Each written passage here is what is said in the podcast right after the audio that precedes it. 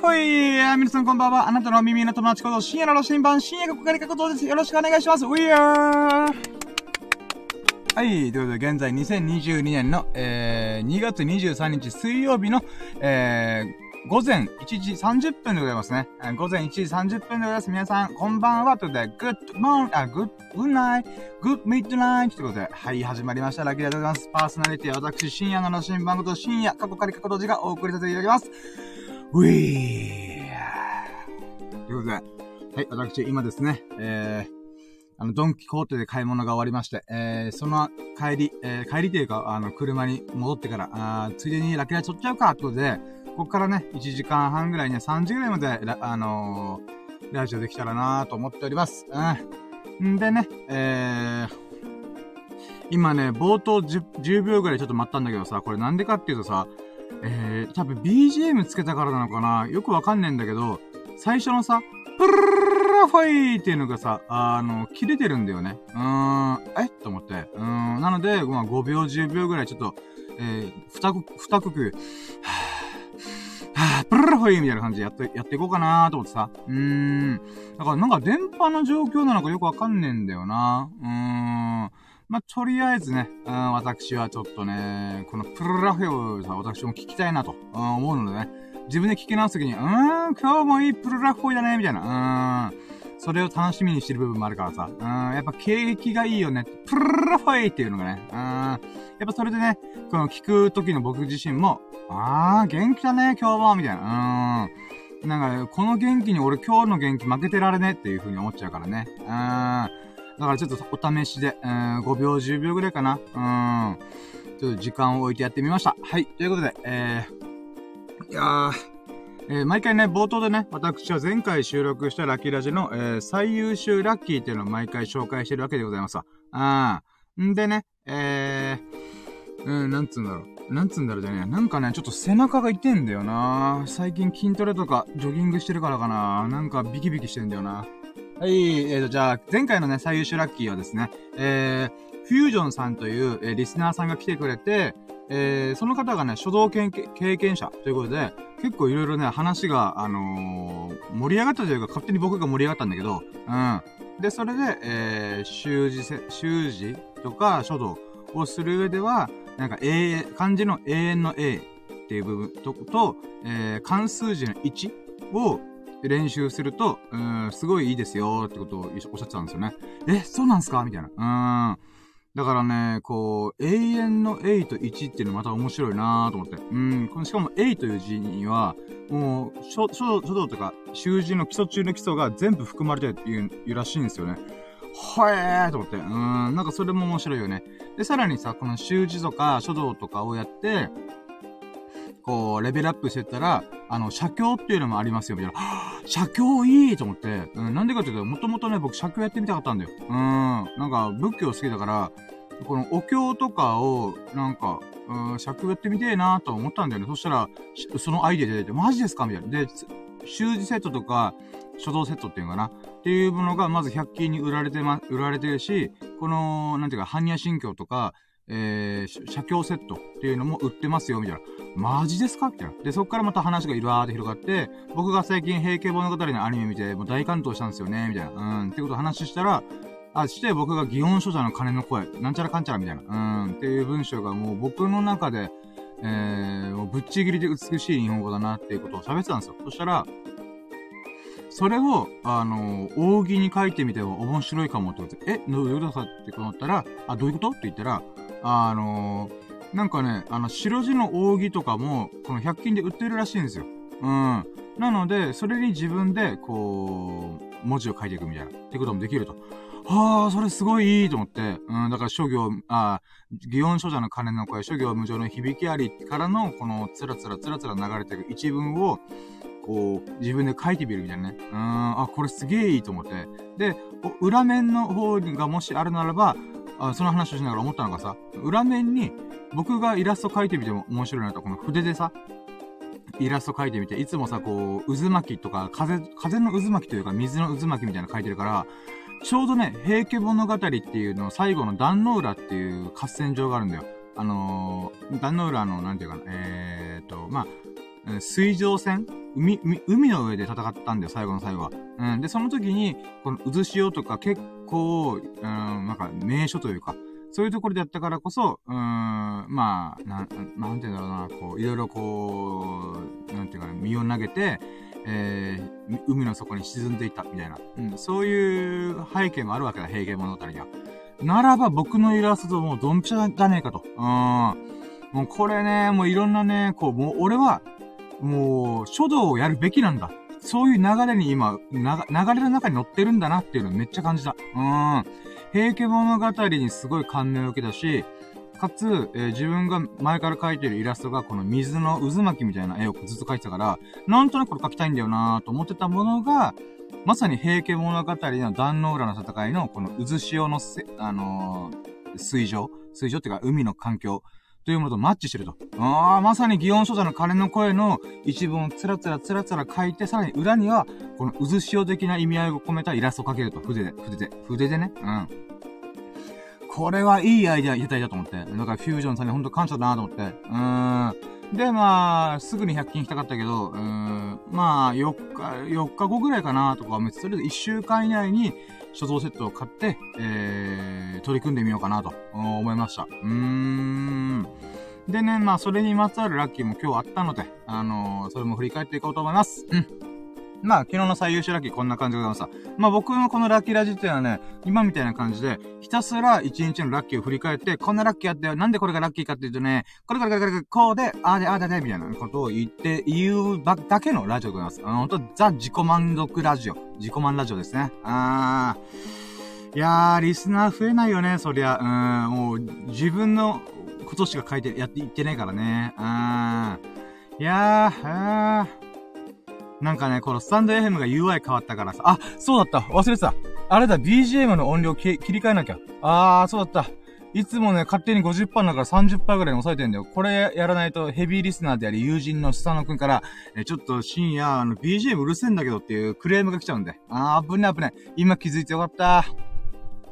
んで、えー、そう、スタンド FM が、の UI が変わったんだよね。これ昨日も喋ったんだけどさ、あ、喋ったんだけど、あの、ユーザーインターフェース変わって、えー、結構ね、あの、見てくれる確率上がったんじゃないかなと俺思ってんだ。うん。僕基本的にもうライブ配信しかしないから、うん、こんな、なんか、すごい、なんかクオリティの高い凝った音声配信できないから、もうひたすらもうライブ配信頑張るしかねえなと思ってる。やさきに UI が変わって、配信とライブ配信っていう風に、この項目が2個分かれたことによって、あれこれワンチャン俺のラジオに来てくれる可能性上がるかもってことね。ナイススタッフ、ナイス運営さん、ナイススタイフと思って。うーん。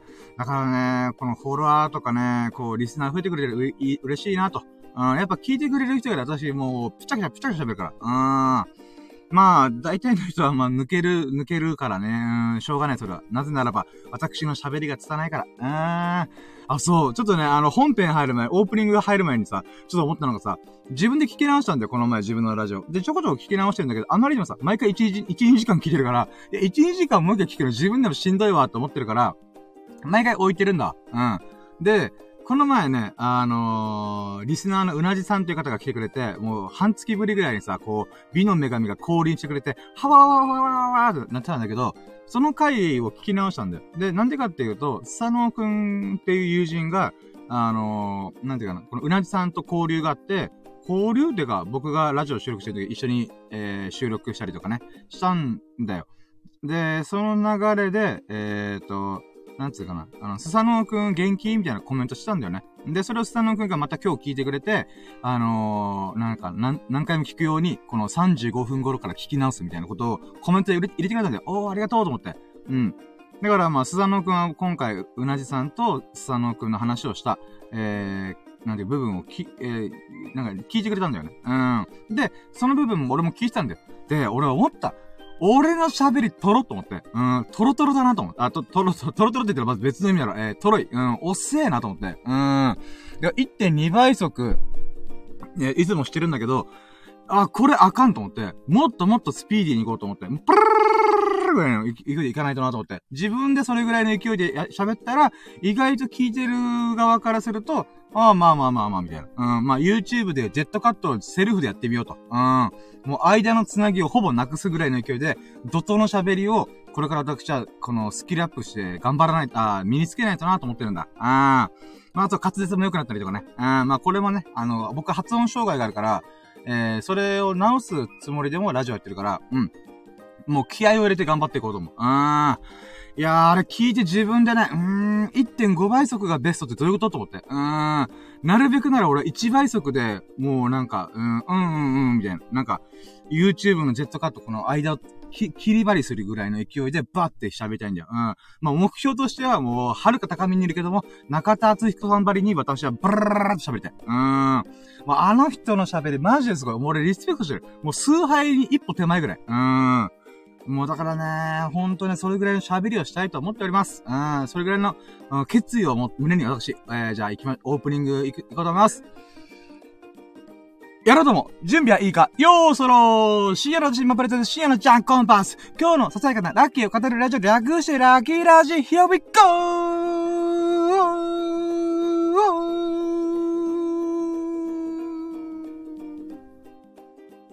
はい、始まりました。よろしくお願いします。えーえー、現在の時刻2022年2月23日か。23日水曜日の、えー、1時40分か。うん、深夜でございますね。はい、ということで、うわー、始まりました。私、深夜の羅針盤こと、深夜、過去仮、過去閉じでございます。えー、皆さんのお耳の友達候補として、えー、でき、え、おも、おもだ、お、え、お友達候補になれるように頑張りたいと思います。うん。いや、違うな。待ってよ。今、自分の挨拶振り返ってみたらおかしいよね。うん。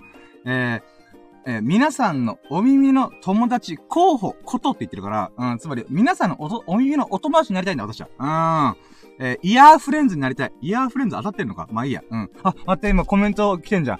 まるちゃんさんという、しかも、イ、イン、インシア？インドネシアからかな？えー、パチパチってコメント来て、やったー嬉しいウェーイプルルルはい嬉しい、マジで。ありがとうございます。え、インドネシアからもしかして。え、スタンド F そんなグローバルなんえ、マジびっくりなんだけど。なん、ということなのかな？それと、インドネシア人さんってこと？なのかな？まあ、まるちゃんさん、聞いてくれてありがとうございます。嬉しい、嬉しいよ。いやー、もしこれがインドネシア在住の方だったら、もう私のラキラジがネットの海を飛び越えて、え、インドネシアまで届いてくれてるって嬉しいね。いやー、いや、いつかインドネシア行きたい。うーん。まあ、これがさ、まるちゃんさんがインドネシア関係ないじゃん。何かしら関係あると思うけど、えー、なんだろう、インドネシアにいなかった場合、ちょっと恥ずかしいよね、僕。うん、勝手に勘違いして、勝手に恥ずかしがってるみたいな。うん。えーと、あ、またコメント来てる。えーと、みここさん、おー、やったえーと、ま、まー 30? ん ?G、G40、あ、ま、あ、えーと、みここさん来てくれた当たりを、あ、さたたたたた、Thank you! プルルほいえーと、コメント、ありがとうございます。えー、あ、ここだね。昨日この放送聞いた人にすごい喋ってる人いる、言ってたって聞いたの。あ、ありがとうございます。あ、そうなんだ。やった、嬉しい。え、そうなんだ。えー、なんかすごい喋ってる人いて、いてたっていうことを聞いたって。えー、なんか嬉しい。誰から聞いたんだろう。ありがとうございます。あー、それで、き、あ、聞いてくれてるんですよ。嬉しいです。ありがとうございます。あ、で、あとまた、まるちゃんさんから、えー、去年日本に帰国しましたってこと。あ、え、ってこと、インドネシアに一回行かれてたんですね。おー、すげー。いや、インドネシア僕行ってみたいんですよ。あなんでかっていうと、今、あ僕が、あなんていうかな、あ好きなアーティスト。で、えっ、ー、と、元レ、あ、元レペゼン地球で、えー、今、レペゼンフォックスで活動されてる、この、なんていうの、DJ 集団っていうのかな ?YouTube ですごい有名な方いらっしゃるじゃないですか。その人たちが、えインドネシア行ったって言って、ああ、これすごい頭いいと思ったんですよ。で、ごめんなさい。僕のインドネシアトークになっちゃうんだけど、あの、インドネシアで今人口が爆発してるらしい。確か、え、2億人だったかなちょっと3億人、ちょっとごめんなさい、うる覚えなんですけど、とりあえず日本の倍ぐらいいるって聞いたんですよね。で、えっ、ー、と、経済的に、えー、なんていうかな、うん、経済的にビジネス的に言うならば、えー、人口が爆発してると人口ボーナスっていう言葉があるんですよね。あの、つまり、みんなが人が増えれば増えるほど、みんなが何か欲しがるから、経済がめちゃくちゃすごい勢いで大きく速いスピードで回っていくんですよね。うん。で、日本の昔の高度経済成長期とか、えー、バブルの時とかってまさにそれだったんですよね。うん。もうイケイケどんどんで人がどんどん増えてって、まあそれは医療の発展とか、えー、食生活が豊かになったりとか、そういう影響でもあるんですけど、そっから人口がどんどんどんどん爆発することによって、えっ、ー、と、まあ日本は GDP 世界2位になったりとか、そういうことが起きたんですよね。うん。もちろん日本人が頑張ったって部分はあるんだけども、一番大きいのは人口ボーナスっていう、とんでもねえもの。日本って1億2000万人いますけど、まあ今、少子高齢化でどんどん人口が下がってますけど、えっ、ー、と、この国土に対して1億2000万人の国って、えっ、ー、と、地球上でも結構珍しいんですよね。ヨーロッパとか、みんなヨーロッパってすげえとか、北欧ってすげえと思うかもしれないんですけど、1カ国にあたりの人口って少ないんですよ。1億人超えてるところって確かなかったはずなんですよね。で、1億人超えてるところっていうと、もう中、あ、まあ、中国と桁違いだよ。中国、えっ、ー、と、インド、アメリカ、えー、ロシア、ロシアもだったかな。とりあえず、そんなにないんですよね。あの、何億人って超えてるところが。うん。で、その、えー、その中で日本はその1億人パーンと突破して、その中でこう経済発展しまくったと。だけど今、しょ、えー、逆に人口オーナスっていうのが始まってるって言って、まあ、人が少なくなってる。そうなってくると、何が起きるかって経済が停滞し始めるんですよ。なんでならみんなが欲しいって言わなくなるから。欲しいっていうか、欲しいという存在の人がいなくなってくるから。っていうのがあるんですけど、インドネシア逆で、今めちゃくちゃすごいことが起きてるっていう風に聞いてはいたんですよね。だから僕、レプゼンフォックスの DJ シャソというリーダーの人が、行くぞインドネシアって言ったのは、すげえ理にかなってると思って、まあもちろん文化とか、えー、なんだろうな、えー、なん、なんだ、文化、文化か、うん。風習が文化とか風習とか違えど、うん、そこに目をつけるのはすごい面白いなと思って。うん。これ今、日本、あ世界的には、世界的には今現在では、アメリカと中国が、この二大、二大大国が、こう、競り合ってる。派遣国家取るぞイエーイみたいなこと言ってるけども、アメリカも中国も今人口が減り始めてるっていうか、よ、大倍？横になってるとかす、あ、横にこう伸びてるっていうことがあるんで、ここからどんどんどん下がっていくだろうって言われてるんですよね。で、そんな中で次来るのがインドって言われて、その次インドの次来るのがアフリカって言われてるんですよ。ただ、東南アジアも全然あるんですよね。今、シンガポールとか、えっ、ー、と、タイとか、そ、そこら辺とか、まあ、うーん、そうだね。うん。まあ、とりあえず東南アジア各国がめちゃくちゃ今経済発展遂げてるってことで、インドネシアも人口が爆発してる。確かインドネシア、首都も変わりますよね。首、首、首、あ首都。うん。えー、こっちで東京みたいなところも確か移転するって話はなんかうっすら聞いたんだよな、ネットニュースで。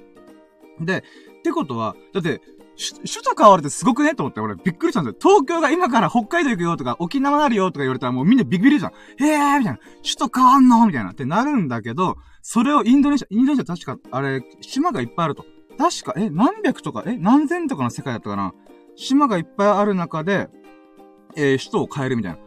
ええー、そんな、現在で首都変えるところ、こんだけなんか国としてそれなりに形となってるのに、変えるんだっていうびっくり。うーん。あ、えー、コメントありがとうございます。えー、まるちゃんさんから、えー、変わる話は出てますが、当分無理だと思います。あ、そうなんだ。えー、住んでた人のリアルな話ってすごい興味深い。なるほど。そうだよね。だって、やっぱさっき話したけど、平家物語ってさ、あの、平家と源氏がいて、で、朝廷があってとか、まあ、つまり、首都が京都だったんだよ、昔は。帝、都が京都。で、そこから、えー、平家御用達の場所に、えー、なんだっけ、名前忘れちゃったけど、あの、遷都しよう。つまり、都を変えようっていう話をやったんだけど、結局ダメで、半年ぐらいで戻ったっていうエピソードがあるんですよね。それ、都を変えるってとんでもねえことなんですよね。うん。よく逆にさ、歴史振り返って、京都から江戸に持ってけたよなと思うけど、まあ、あれは徳川家康がすごかったんだけど、うん、まあでもそう考えたとき、現代で首都を変えるってかなりすごいなと思って。だけどやっぱそうなんですね。あのー、住んでる人とか、こう、国民からすると、いやいやいやいや、都変えるって、みたいな。うーん、なんかそういうのがやっぱあるんですね。なるほどないや、興味深い。すごい興味深い、この話。いやー、いやもう、まるちゃんさんが来てくれたから、もう、あー、今僕の中で学びがありました。あー、なるほどなやっぱリアルの声ってそうなんだなそれそうだよな。東京から変わりますよって、お、多分大阪に行きますよってだけでももう大波乱ですからね。あー、もう当分無理。ほんとそうっすよね。都が変わるって現代だと、だって昔だったらこの木造建築とか多少まだ、ま、まあまあまあみたいな感じですけど、今だったら高層ビルディングがパンパンパンってあるやつをわざわざ変えるってどれだけ、なんか金と時間、労力がかかるんだろうっていう。あーでもまあ、まっさらな土地に新しく建てると、多分その時点での最先端の首都ができるはずなんで、まあ楽しみであるけどもやっぱ大変でしょうね。あー。いやー、なるほどな。インドネシアな。行ってみたいな、いつか。うーん。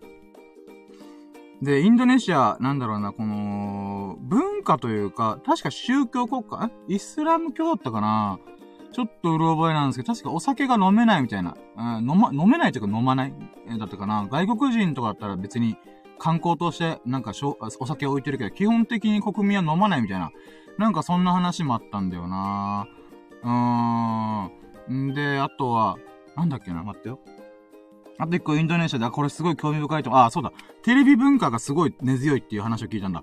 これもまたレベゼンフォークスの動画をチラッと見たときに、えー、そうなんだ、インドネシアと思ったのが、なんか、えー、YouTube とか Netflix よりも、テレビの方が、なんか根強い人気があるみたいな、なんかそんな話をしてたんですよね。で、これすげえ面白いなと思って、えーと、なんだろう、うーん、僕たちの世代、僕たちに、あまあ、日本人って僕が日本代表みたいに言っちゃったら変ですけど、なんとなく、やっぱスマホファーストな時代じゃないかなって僕は思ってるんですよね。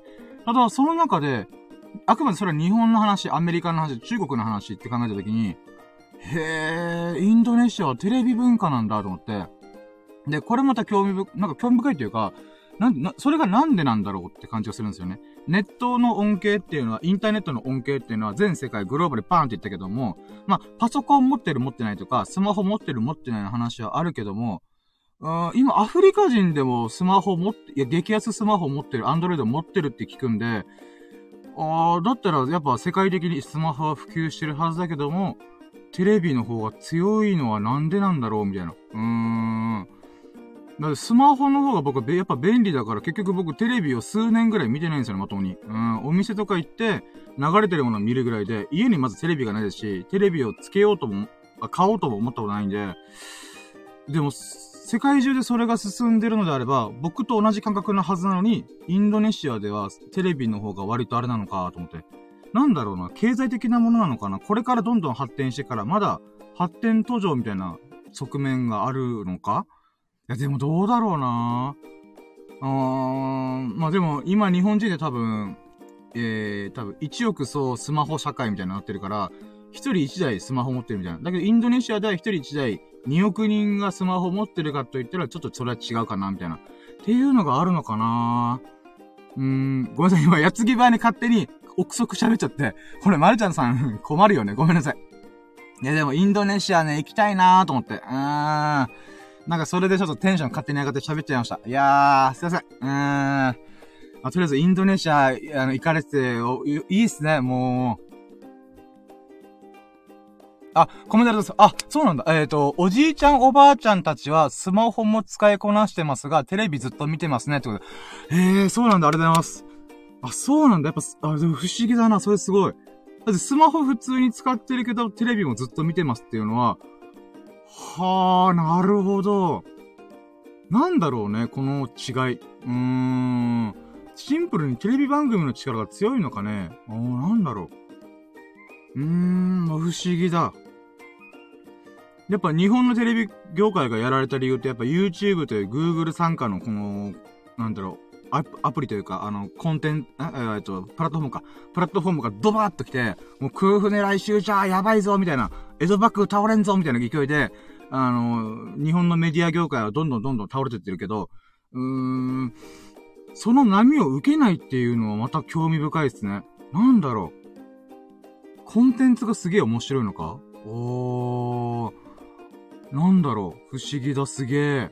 まあ、一応日本でも一応、おじいちゃんおばあちゃんテレビ見てるとはいう風に話は聞きますけど、ああ、まあそうなのか。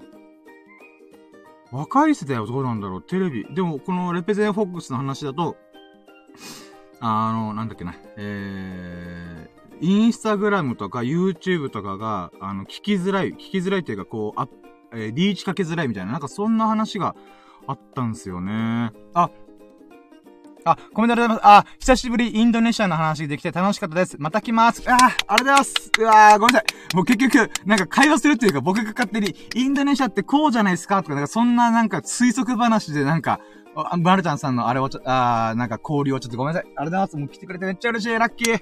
嬉しい。マジでラッキーだ。いやー、ありがとうございます。すげえ嬉しい。インドネシア、あ、これスクショしとこ。もう、僕、こういうなんか海外行ったことがある人めっちゃ羨ましいんですよね。友人にも、あれなんだよな、10カ国ぐらい、あの、バックパッカーしたやつがいて、そいつの話が面白いんだよな。インド行くために狂犬病の注射打ったよとか、なんかワクチンもう1日がかりで打ちまくったよとか、なんかそんな話を聞いてな生きてえな、俺もと思って。うん、ガンジス川でバタフライしたいと思って。うん、まあ、バタフライできないクロールかな。うん、ガンジスバラで、ガンジス川でクロールしたい、俺は。あー。いやー、いいな、みんな。海外、コロナ禍が落ち、これ、コロナの影響がもろもろ落ち着いたら、海外行きたいな、ほんと。うん。僕、今のところ韓国しか行ったことないんだよな。うーん、もっともっと東南アジアとかね、うん、この、行くのも簡単、あ、簡単で安いよっていう風に友人は言うから、いつか行きたいな。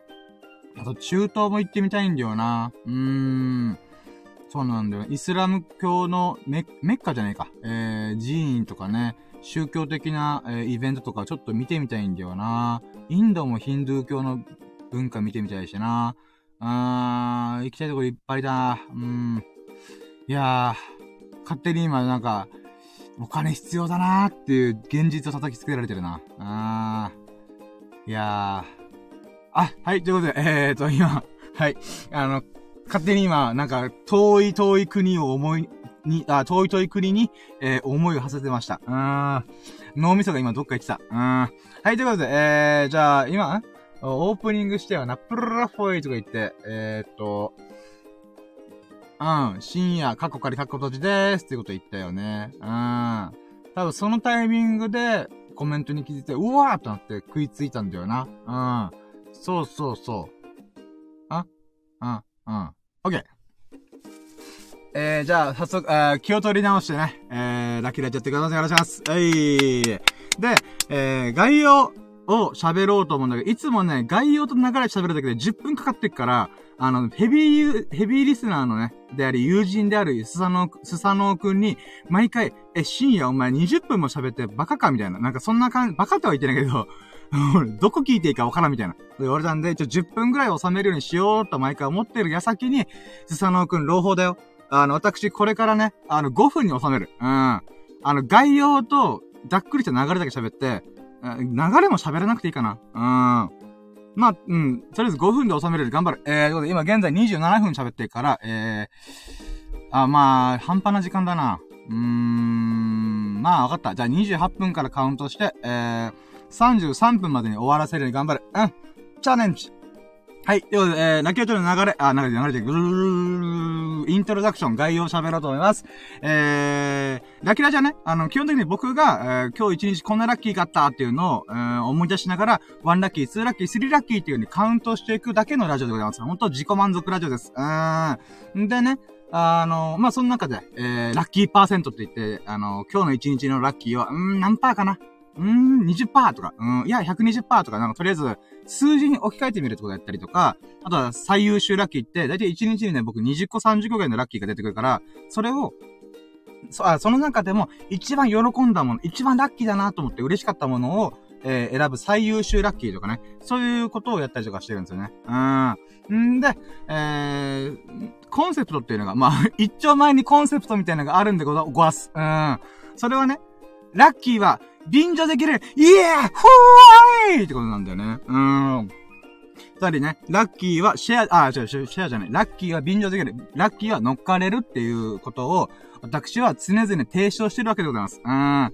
で、それなんでかっていうとさ、例えば友人と話してて俺思ったのが、例えばさ、え、深夜俺さ、あこの前飲み会行ったばよ。うん。で、それで、飲み、飲み代をよ、あのー、上司におごってもらったばよ、みたいな。え？ラッキーだな、それみたいな。うん、っていう会話あるじゃんうん、今みたいになまってるかどうかは置いといて、うん。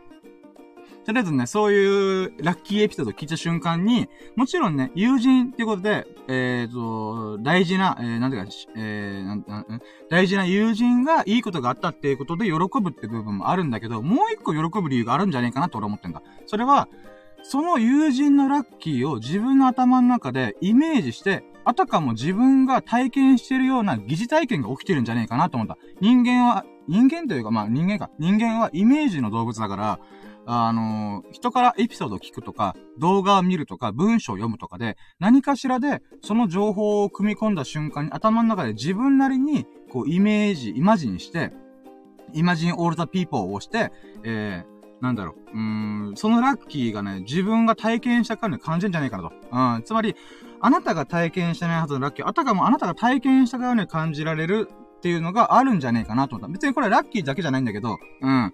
ラッキーは特にね、まあ、喜びがシェアされるんだったらいいんじゃないかなと思ってから、それで言ってんだけど、とりあえずラッキーは便乗できる、イエイってことで、やってるのがコンセプトなんだよ。うん。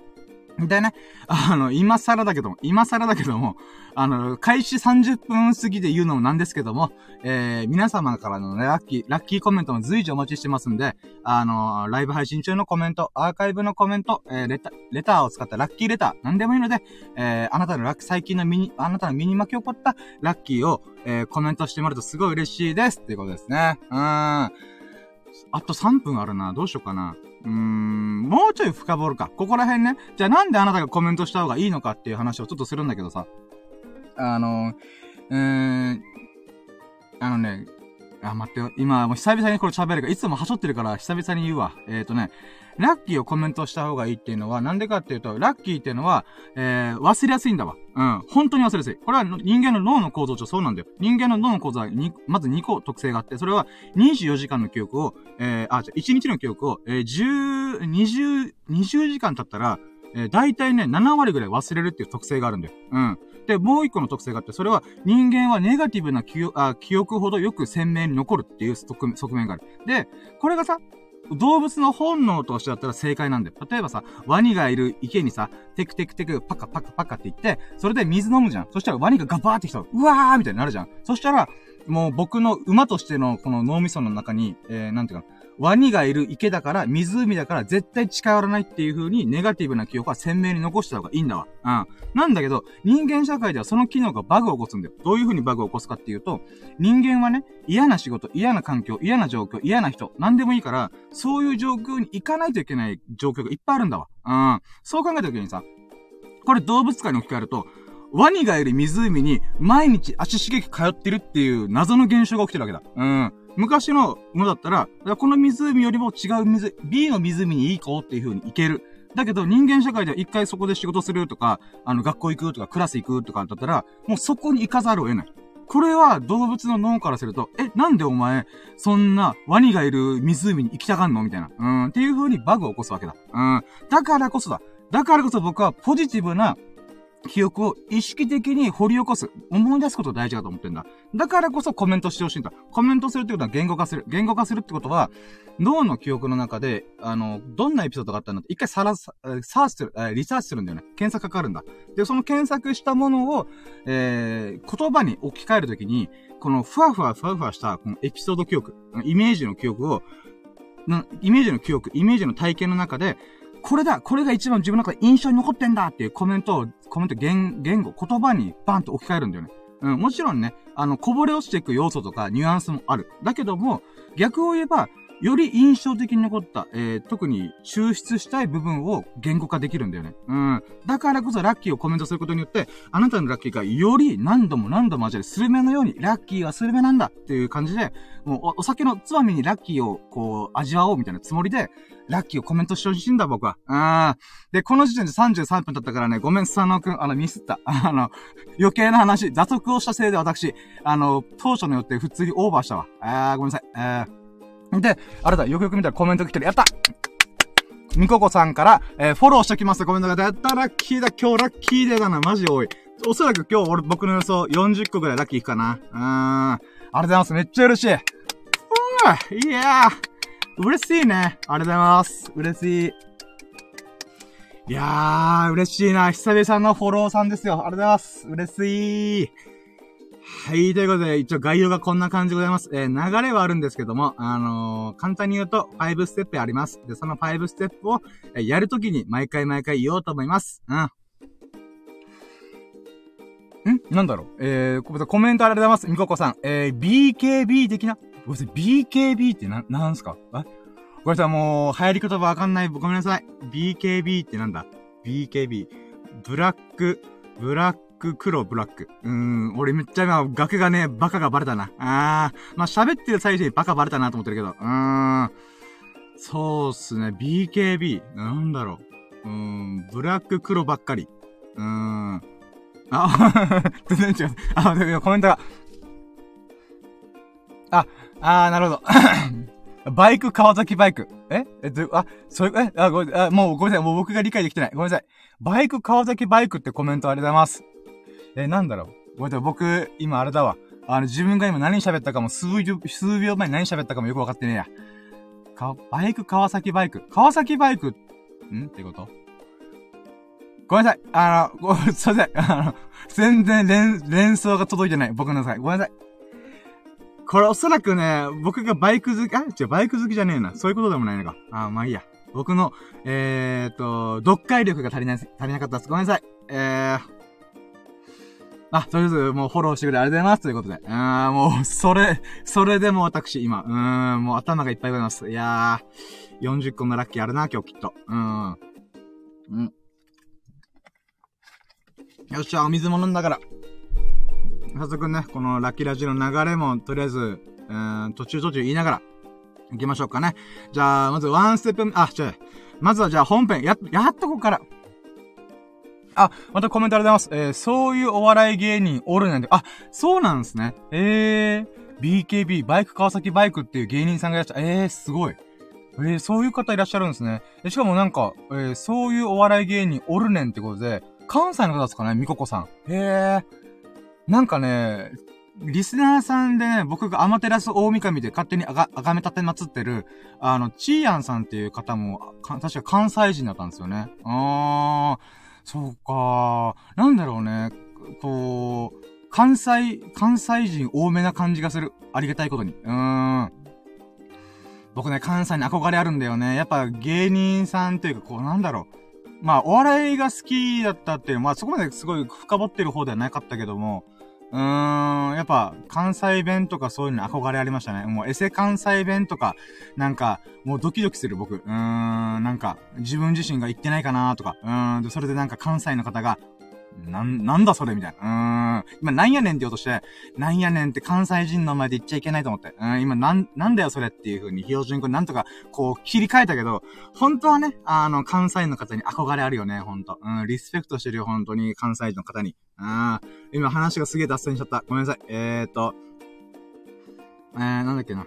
あ、そうだ、ワンセット。あ、じゃあ、じゃあ、じゃ、まず本編すらスタートしてね。えー、ということで、えー、2022年2月、えー、今日23日、水曜日か。なんだけども、今日のラッキーは2月22日分だね。うん、2月22日、えー、確か、えー、にゃんにゃんの日、にゃ、にゃ、に、え、スーパーにゃんにゃんの日だったかな猫の日、猫ちゃんの日みたいな。うーん。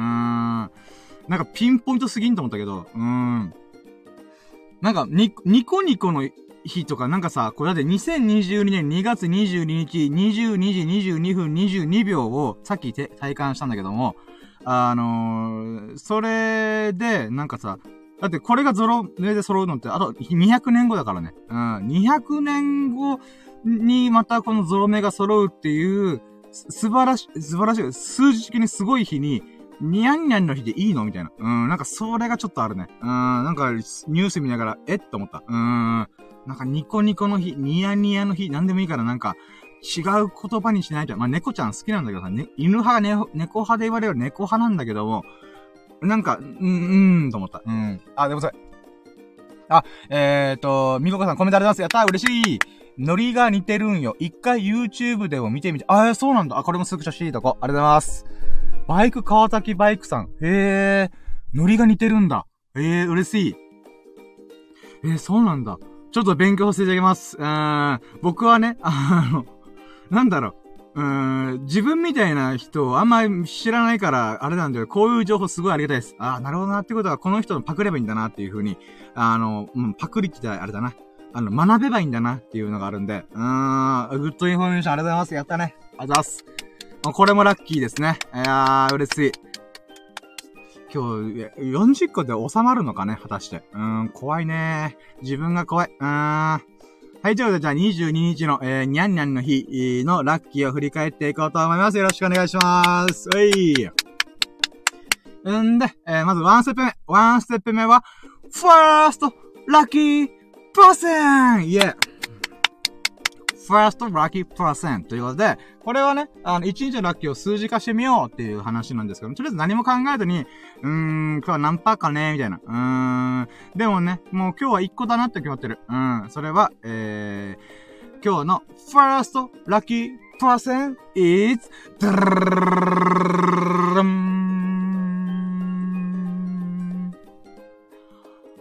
222%。いや、もうね、あの、今日は222だから、222だから、にゃんにゃんにゃんにゃんってことで、もうとりあえず初期ラッキー指数が、あ、まあ、ファーストラッキーパーセントが、えー、222%。うんで、これを話す前にもうね、あのー、まるちゃんさんとか、えー、みここさんが、こう、コメントでいろいろ会話してくれてるんでね。もう、その時点で、あ、もうラッキーじゃん今日っていうのがね、もう確定してるんで、うーん。まあもう、初じゃないかな。ファーストラッキーパーセント200、200%超えてるのって、まあない気がする。いつもだいたい、うーん、120%かなとか、うーん、90%かなとか言ってる中で、しょ、しょっぱなからね、200%超えてるの、まあ、あれだね。うん、面白い。面白いっていうか、うん、ありがたい。うん。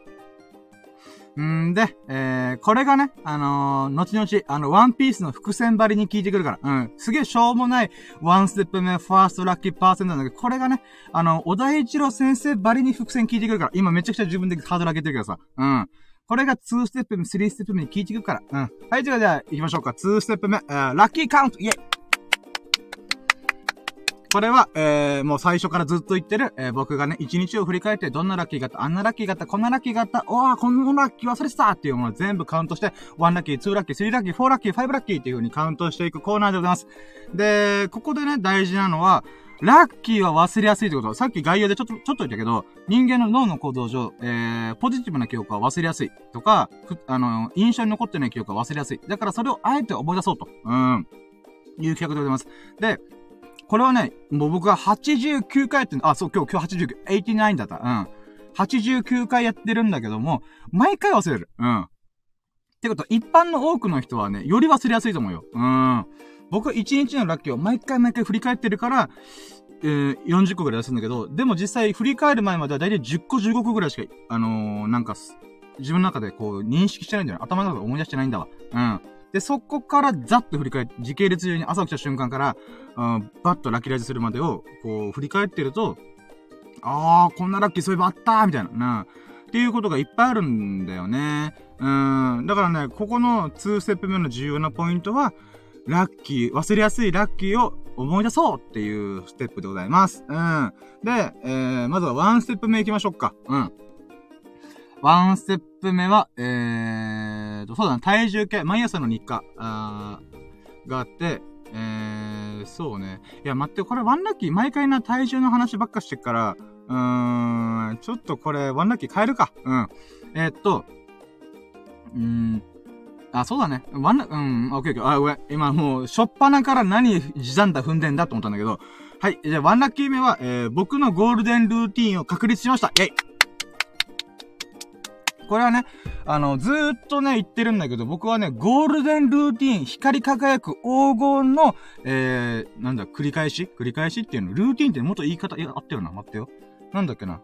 えー、ルーティン、えー、いつもやること。いつもやることって言ったらすげえアホっぽい。なんかあったんだよな、漢字とかの言葉で。うーん。日課だ、日課。日課がかっこいいかどうか微妙だけど、光り輝く黄金の日課っていうものが、あの、作りたくてしょうがなかった。うーん。で、今少しずつそれが溜まり始めて、あの、12個ぐらいかな ?10 個ぐらいを作ったんだよ、一回。もうちっちゃいことでも何でもいいから、それを組み込んだんだよね。で、それがゴールデンルーティン、光り輝く黄金の日課っていう風に私は呼んでて、で、それがね、今日、まとめっかと思って、うん。で、まとめたんだよね。だから朝体重測るとか、えー、そっからスキンケアするとか、えー、ジョギングするとか、えー、読書するとか、お経を読むとか、えー、プチブログ書くとか、うーん、あとは、今日のラッキーラジやるとか、そういうもろもろ細かいやつ全部10個ぐらい書き出して、もう、ゴールデンルーティンセットみたいなのをバーンって作って、うん、やったことがまずワンラッキーかな。これ、昨日ぐらいからやってたんだけど、うん、ちゃんときど、あのー、朝、朝起きた瞬間から、えっ、ー、と、回せた。あこなせたのは今日からだから、うん。なんでワンラッキー目、ゴールデンルーティンを、えー、確立しました。イェイ。で、こっからね、あの、何かを抜いたり、追加したりとかあると思うけど、うん。24時間のうちに、えー、このゴールデンルーティンをまずこなしていく。うーん、っていうのがね、私の中でワンラッキーかな。うん。で、ツーラッキー。ツーラッキーは、えー、体重計に乗って、えー、昨日の体重がね、えー、と、91キロジャスト、うん、だったんだよね。うん。で、そうか、ミココさんに一応僕の、えー、パーソナリティ情、パーソナル情報って言っとこうと思うと、僕はね、11月半ばぐらいから、ダイエット始まって頑張って、えー、その時の体重が僕106キロだった。106キログラムみたいな。うん。だったんだよね。うん。で、あ、これあかんなと思って。っていうか、あん、あかんとは思ってなかったけど、スケボー乗りたいと思ったら、急に30代半ばの男が、急にスケートボード乗りたいと思って、オリンピックとか一切興味なかったです。急にスケボーのハイパーやりたいと思って、で、そして、えー、で、スケボー買って、えー、買ってっていうか、まあ、用意して、えー、やったんだけど、全然乗れなかったんだよね。で、スケボーの、このプロのスケーターの動画バーって見て、そっか、シンプルにこれだと体重重い、筋力がない、柔軟性がない、この3本がないと思って、うん、ってことは、スケボーを乗る前にまず肉体改造しなきゃ話にならんと思って、で、僕今までダイエットね、うまくいかなかったんだよね、ほんと。うん、で、ブクブク太って。うん。で、その中、俺は絶対スケボー乗るんだと思って、うん、ダイエット、11月半ばぐらいが急に始めて、で、そこから現在、えー、15キロぐらい痩せたんですよね。うん。で、僕の身長の標準体重が67キロから75キロぐらいだったかな。その幅の中だったら標準ですよっていう幅があるんで、まずは75キロまで行こうと。つまり30キロ1年で痩せるっていう風に決めて、今3ヶ月でその半分の15キロ行ったんですよ。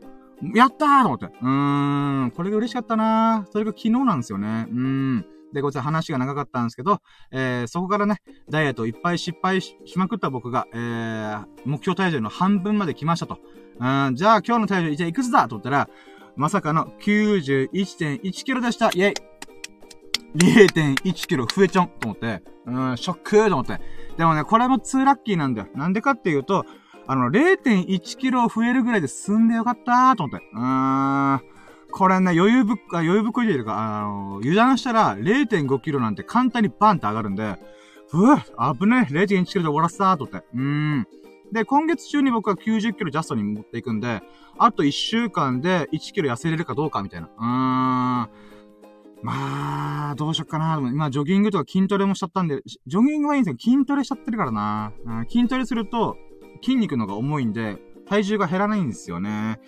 でそこでヒヤヒヤしながらも、まあ、あと1ヶ月、あと1週間で、えー、1.1キロ、落としたろっていう気合を込めて、あの、もう一回ね、こう、頑張ろうっていうふうに思え、思えたことができたか、思えることができたから、今日は2ラッキーこれだなと思ってます。うん。んで、3ラッキー。3ラッキーはその後顔洗って、歯磨いて、えー、っと、あ、そうだ。うん。3ラッキーは、えー、スキンケアしました。えー、22日間連続でスキンケアしました。化粧水と乳液を、えー、ペタペタペタペタ、えー、塗り塗り塗り塗りしながら、えー、プルプルな、えー、お肌になりました。イェイあ、そうか、カウントしてなかった。えーと、そう、一、あのー、待ってよ。僕、これ毎回ね、カウントミスを起こすから、友人から、お前カウンター変えようって言われて、それが、えー、1ラッキー、2ラッキー、3ラッキーとか、3ラッキーが、えー、そうだね。うん。スキンケアしました。で、これはね、あの、リスナーさんの、えー、うなじさんという、我らがララキラジの女神様、アフロディーテこと、うなじさん。うなじさんってアカウント名なんですけど、僕が勝手にアフロディーテって呼んで、美の女神って呼んでるんですけど、その方からね、あの、男でも、あ、男性でもスキンケアやった方がいいよ、みたいな。で、僕がイケメンになりたいとか、ガチメイクしてみ女装してみたいとかいう話してたんですよね。で、その流れで、だったら今からスキンケアやった方がいいよ、みたいなって言われて、じゃあやりますと思って。うん。で、やってみてね、あの、20日経過して、で、うなじさんもと、あの、この前来てくれて、えー、感謝とか報告できたんですけど、うん。まあ、とりあえずスキンケアがね、こう、1ヶ月続けて、もう歯を磨くことと同じようなレベルまで持っていきたいと思ってるんで、まあ、それがね、あの、もうちょいで、あと10日頑張れば、あ1ヶ月超えていくんで、うーん、その時にね、僕はどうお肌が変わってんのかなと。でもね、やっぱね、うーん、ごめんなさい、これ、も脱線して申し訳ないんですけど、この、スキンケアやってみて、めっちゃ、この学ぶこと、気づかされることだった。女性、マジすごいと思った。うーん。あのね、この、まあ、女性さらに僕は最低限のスキンケア、化粧水と乳液だけをつけるっていうのはまず一歩目でやってるんだけども、他にもフェイスパックとか、まあ、毛穴処理とか、美顔ローラーとか、化粧、ファンデーション、口紅、マスカラ？マツカラ？っていうの？うん、とか、あの、眉、眉メイク？とか、なんかそういうのをいっぱい朝や、あなんか毎日やってんだよなぁと思うと、マジですげえなと思って。うーん、なんかそれので、だからやっぱ自分がスキンケアをやってみて、実体験を通してどんだけ大変なんだっていうのを、少しでもね、ちょっと共感できたかなと思って。まあ全然共感できてないけど、ほんとね、あの0.001ミリ分ぐらいは、あの女性のそういう、なんていうか、お肌の手入れっていうことに少しは共感できるかなと。うん、とか、あと、きめ細やかな肌とはこういうことなんだとか、あとはね、僕には妹3人いて、えっ、ー、と、昔ね、10年前とか、この、学生時代の時とかに、えー、妹がね、ニキビで悩んでる時があったんだよね。で、部活やってたから、この外で紫外線をよく浴びるから、しょうがないんですよ。日に焼けたりとか、あの、頬のニキビができるの。で、僕はその時ね、うわー、まあ大変だなー、ニキビと思って。で、僕はニキビ幸いにもあんまなかったんですよね。で、だからニキビとかが大変っていうのはあんま分かってなかったんですよね。でも10年経って僕スキンケアやるようになって、あの時の妹、妹がどれだけ悩み苦しんでたっていうのがね、今なって多少分かった。うーん、妹よ。こんなにスキンケアと化粧頑張ってるのにニキビがあるってすごい傷つくよなと思って凹むよなとかね。うーん。今更ながらね、あの、まあ、普通に妹今結婚してるし、あの、幸せな家庭気づいてるんだけど、あの、10年越しにね、この妹の悩みの、なんか、大変さ、苦労を、えー、なんか気づかされましたね。自分がやって、やってみてね。うん。だからそういった意味ではね、新しい扉を開くってことは非常に面白いなと思って。うん。で、あとはね、あの、イケメンプロジェクトって言って、イケメンにほど遠い僕が、どれだけイケメンに近づけるかと。うん、イケメンになれないだろうとは思ってるけども、イケメンにどれだけ近づけるかっていう、アキレスとカメというパラドックスばりに、えー、私、あの、近づこうと思ってます。うん、永遠に近づけなくても近づいていく。それ、そのプロセスが面白い、素晴らしいと、うなじさんが美の女神が言ってくれたんで、よし、頑張ろうと思って。はい、ということで、まだこれ3ラッキーだから、3ラッキーの時点で40、50分か。やばいな。もうちょっとテンポよくいこう。はい、じゃあ4ラッキー。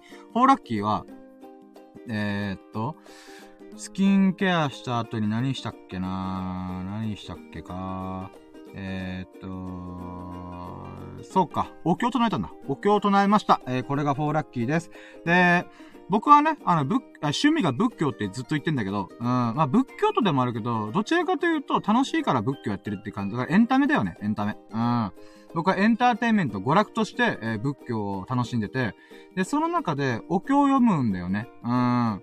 で、そのお経がね、僕今発音障害があって、あのー、なんて言うんだろう、滑舌悪、もともと悪かったんですけど、なおさら、こう、発舌が悪くなってて、で、それを直すために、今ラジオやってるのも、あの、ある意味リハビリでもあるし、えー、なんだっけ、このお経となるってことも、僕にとってリハビリなんですよね。うん。まあ、リハビリっていうか楽しんではやってるんだけど、で、えー、今回はまずはね、一発10分ぐらいかな。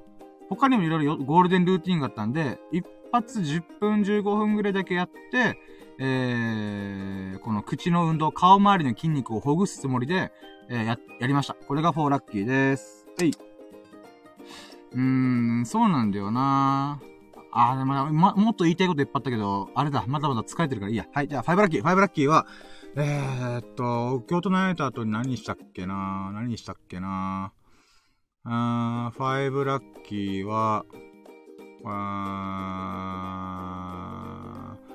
なんかしたやんだよ。あ、洗濯物してる。あー、そう、忘れてた。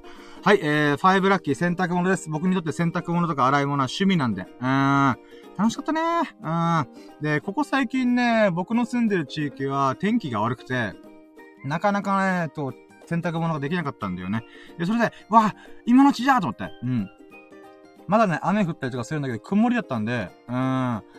だから、洗濯物をしたってことが、えー、5ラッキーで、6ラッキーは、えー、っと、天気が荒れてて、うーん、もう雨とかね、いろいろ大変だったんだけど、うーん、今日は曇りだったんだよね。うん、だから曇り空っていうこともまたラッキーなんだわ。うん、これが6ラッキー。で、これがなんでかっていうと、この後に続くんだけど、セブンラッキー、えー、僕の毎朝の日課は、えー、15分ぐらい入念、あ、えー、ちょっと待ってよ。えー、まずは15分ぐらいに、えー、入念に、えー、ストレッチ。え、まあ、ラジオ体操みたいなもん。というと、え、スクワットを20回かける4回やって、え、腰回りのインナーマッスルをほぐすエクササイズ。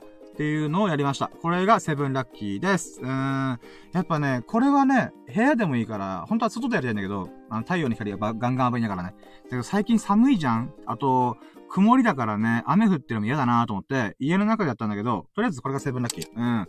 やっぱね、これを朝一発目にやるかやらないかは、だいぶ体変わる。うん。やっぱね、朝起きたばっかって風呂入ってもさ、この芯の方で温まってないんだよね。うん。だからこう、ゴキゴキ、バキバキっていう風に、あのー、体がなるから、えー、それをほぐす意味でもね、やっぱ、この、ストレッチすると、もう、一日のね、この動き方が全然変わると思って。うん。だから僕はね、まあ、自ら言いますけど、おじいちゃんみたいな生活してます、本当に。うん。でも、おじいちゃんのね、あの、朝体操して散歩するっていう生活リズムは、とても人体の理にかなってるんですよね。うん。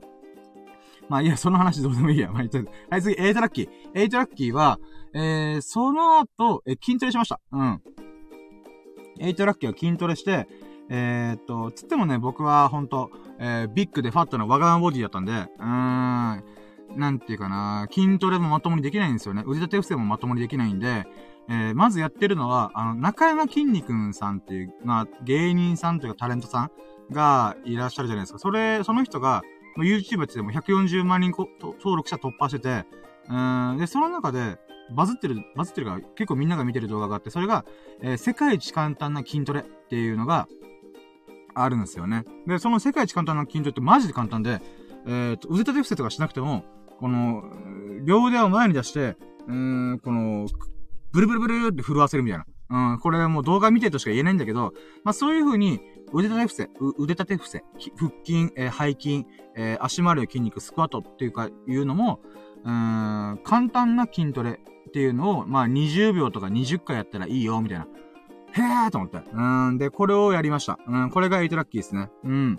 んで、あのね、この筋トレってすごいなと思うのが、最近筋トレがね、興味あるんで、いろいろ調べたりとか、そういう本も読んでるんですけど、あの、なんか、ボディービルダーとか、この、ジムに行く人が、もう必ずこれやっとけばいい。初心者、素人は、素人って言ってるなら、初心者の方はこれやっとけばいいっていう、えー、筋トレがあって、それが、えー、確か、うん、あ、うん、かん、あ、ごめんなさい、名前忘れちゃったんですけど、簡単に言うと、えー、胸筋、胸と肩の筋肉と、腹筋と足回りの筋肉を鍛えればいいっていう風に言うんですよね。で、これなんでかっていうと、あのー、人体のこの筋肉量で言うならば、さっき言った、今言った胸、胸と肩、腹筋、腹筋周辺と、えー、足回りの筋肉が一番、こう、筋肉量が多いんですよね。うん。だから、これを、うん、ほぐすというか、筋トレ、トレーニングすることによって、えー、筋肉量が一気に、あの、上がっていくとか、血流も良くなっていくとか、うん、痩せ、痩せるというか、うん、そういった意味もあるから、中山筋肉さんが、チョイスしたその簡単な筋トレストレッチっていうのはまさにそれにフィットしてるんですよね。えっと、胸、腹筋、えー、太もとかが、ちゃんとこう、ほぐされる、うん、トレ、鍛えられる、えー、世界一簡単な筋トレっていうのを作ってるんですよね、トレーニングとして。あ、これすげえと思って、めっちゃ理にかなってるって、だからもうね、あの、なんか、うん、芸人さんとしてはなんか滑ってるみたいな風に中山筋肉って思われる場合も多いと思うんですけど、でもあの人の筋肉に対する意識って超すげえと思って。うーん。なんかいろんなボディービルダーとかみんなが、いや、筋肉さんマジやべえって、みたいな。うん、すごいっす、みたいな。うん、って言ってるんで、もうあの人、なんか、ボディビルダーじゃないかなってちょっと私は思っちゃうぐらい。うーん。とりあえずね、そういうありがたい動画を見ながら、私は筋トレしたってのが8ラッキーでした。あ、もうカウントしてるか。はい。えー、9ラッキー。9ラッキーは、その後、さっき曇り空だったんで、今のうちに、えー、ジョギングしないとあかんなーと思って、ダメだなーと思って、今あかんなーとか言っちゃった。関西人が聞いてるかもしれない時に、あかんなで言っちゃった。もうごめんなさい。うん。えーと、9ラッキーはジョギングをしに行きました。イェイえーとね雨雲レーダーを僕毎日見てるんですよね。うん。洗濯物を干したりとかするのが好きなんで、もう1日に10回ぐらい見てんじゃないかな。あ、今雨雲がここからここに流れてる。あ、っていうことは1時間ぐらいか。あー、なるほどね。うん、はいはいはいはい、みたいな感じで。あと自分の感覚？うーん、的に、あの、わかるんですよね。あ、これ雨降る。あ、曇り空だけど、雨降らない今日は。みたいな。っていうのを、やると雨雲レーダーに勝ったりとかするんですよね。やったぜ、雨雲レーダーに勝ったとか。で、その中で、今日はね、夕方までに、えー、走らないと、多分これ雨降るっていう風に思ったんで、うん。で、案の定今雨降ってるんですよね。うん。で、ジョギングをしに行きましたと。うん、これが9ラッキー。で、10ラッキーは、じゃあ何キロ走ったかっていうと、えー、5キロ。スロージョギングで5キロ走りました。怪我が一番怖いから僕はゆっくりゆっくり走ってます。うん。で、その、それでも5キロ。えー、えー、5キロを50分かけて走ったかな ?50 分じゃねえ。いや、違うな。これ次のラッキーにかかってるわ。えー、とりあえず5キロ走れました。イェイんで、えーと、11ラッキーは、あ、今おっしゃった。まあ、いや、11ラッキー。11ラッキーは、えーと、あのね、5分を走るって、一般の健康的な、健常、健常、うん、健康的な人だったら、えー、5分走るのって大体ね、25分ぐらいで走るらしいんだよ。30分とか。うん。つまり僕は倍以上遅いんだよ。ほんと歩くスペースと変わらないんじゃねって思うぐらい遅いわけでございますうん。だからね、1分を10分ぐらいで走ってるんだよね。うん、あ、違う、違う。1キロを10分ぐらいで走ってる。なんだけど、一般の健常者は、えー、1キロをだいたい5分、6分、7分ぐらいで走るらしいんだよ。うん。で、それした時に僕、愕然としたんだけど、えーと思って。まあまあ、しょうがないよね。ビッグで、ファットで、わがままボディだから。うん。ま、なんだけど、何が11ラッキーかっていうと、えー、今日、僕の、えー、5分、あ、5、5分、5分じゃない、5キロの、えー、平均タイム、平均の、あ、1キロ、平均1キロの、その、ペースが、えー、無事ね、あの、9分を切りましたやったあ、9分切ったじゃない。10分を切りました。9分台。9分50秒ぐらいかな。うん。これがね、すごい嬉しかった。これはね、昨日走った時は確か11分とかとかな。10分超えてたんだよね。で、一昨日が確か初めて9分台を、9分台に入ったんだよね。うん。で、なんかやっぱ体の調子とか体調にもよるんだけど、あの、やっと9分台に入ったかっていう喜びがありました。ありましたね。あー、これラッキーだなーと思って。うーん。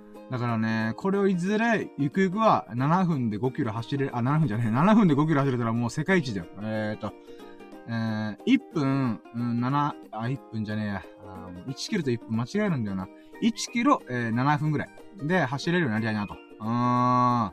だから35分ぐらいで5キロ走れるような男になりたいなと思って。うん。それをね、もう、数年かけて取り組みたいなと思ってます。で、12ラッキー。12ラッキー、ジョギングで多くて申し訳ないんですけども、12ラッキーは、えー、ジョギングがね、4日連続で5キロ走りました。やったイェイはい。で、これがなんでラッキーかっつうと、あれなんだよね。あの、このあれなんだよね。てか、あのーとかいうのも、あれだよね。あれだよ、あれだよねっていうのもダメだな。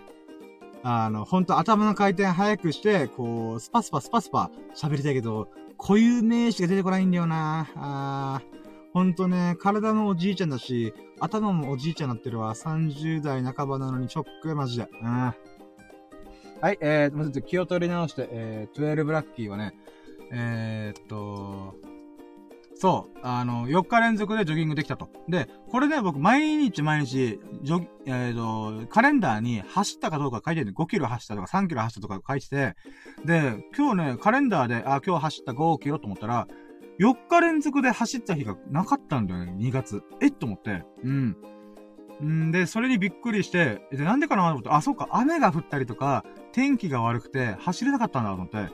だからね、雨降ってたんだけどね、この隙間を狙って走ってたら、4日連続で5キロ走れてるってことがね、めっちゃ嬉しかった。うーん。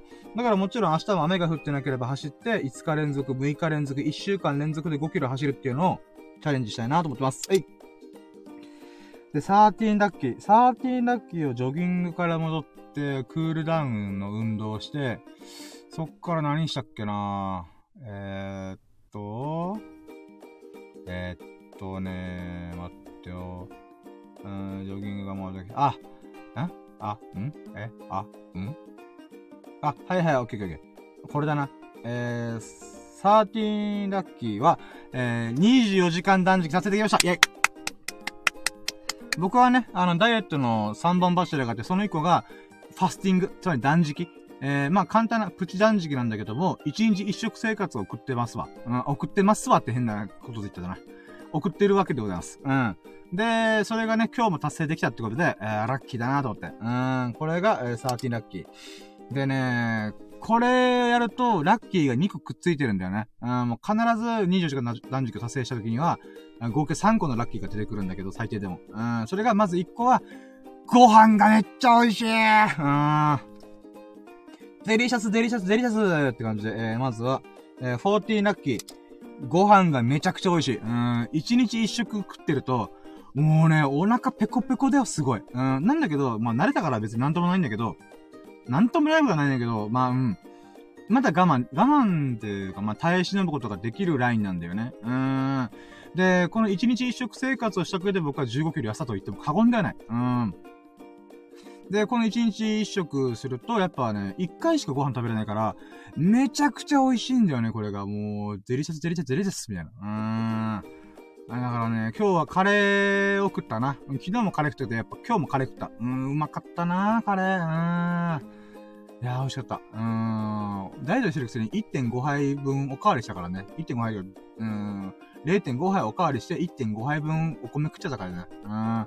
例えば1日1食だから、あのー、そんなに気にならないんだよね。うん、増えることもないし。うん。で、もう1個が、えー、これが14ラッキーでしょ。で、15ラッキーが、えー、納豆食いました。やったね。納豆美味しかった。納豆はね、僕のこの健康の、うん、大黒柱だから、あと美味しいしね、うん、食物繊維、食物繊維っていうかまあ、お通じ良くなるし。うん。なので、納豆美味しかったな。一日ワンパック食べてやっぱ体の調子めっちゃいいんだよな。うん、美味しいし、うん、体も健康になるし。うん、いいことずくめ、ほんと納豆。うん。んで、60ラッキーが、16ラッキーが、16個目なんか、何やったかな、そのあ、そうだ、皿洗いした。皿洗いしました。イェイ。えー、16ラッキーは皿洗い。皿洗いもね、趣味なんだよね。これができたらもっとラッキーなんだよ。で、なんでラッキーかっていうと、僕数ヶ月前まで皿洗い大っ嫌いだったんだよね。で、皿洗い大嫌いすぎて、あのー、なんつうんだろうな。うん、例えば、お米のパックあるじゃん。ご飯パックみたいな。あのー、レンジチンした。チンしたできるみたいな。あのー、なんだろうな。うーん。なんかそれもそのまま食べちゃうし、かつ、なんかおかずとかをさ、温めるときも、僕もお皿使わずに、アルミホイルで温めてたんだよね。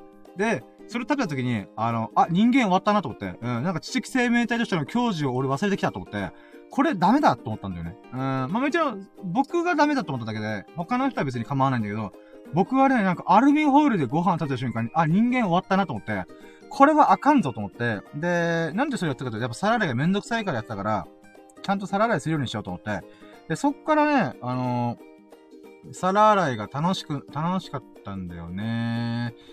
えー、あれ待ってよ、俺16ラッキー？あれ？もうカウントミスしたなもう今何個目か忘れちゃった。まあいいや。えー、16か17どっちかだったけど、もういいや、16にしとこう。うん。16ラッキーが皿洗いをしました。うん。まあ、あとね、これやってるとね、結構気持ちいいんだよね。すっきりするし。うーん、あんなに大嫌いやってるのに、うん、ラッキーと思えるぐらいサラダができたのがね、今喜ばしいんだよなうん、もう食洗機は邪道だと思ってるから僕は。うん、もう手で洗って、もう、なんだろう。うん、それを楽しむぐらいの気気合を見せろと。今まで大嫌いだったんだから、みたい。うん。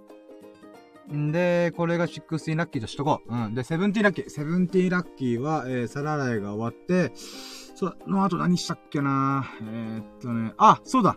えー、あれだ、飯食ったから、あの、うんこが出ました。やったイェイ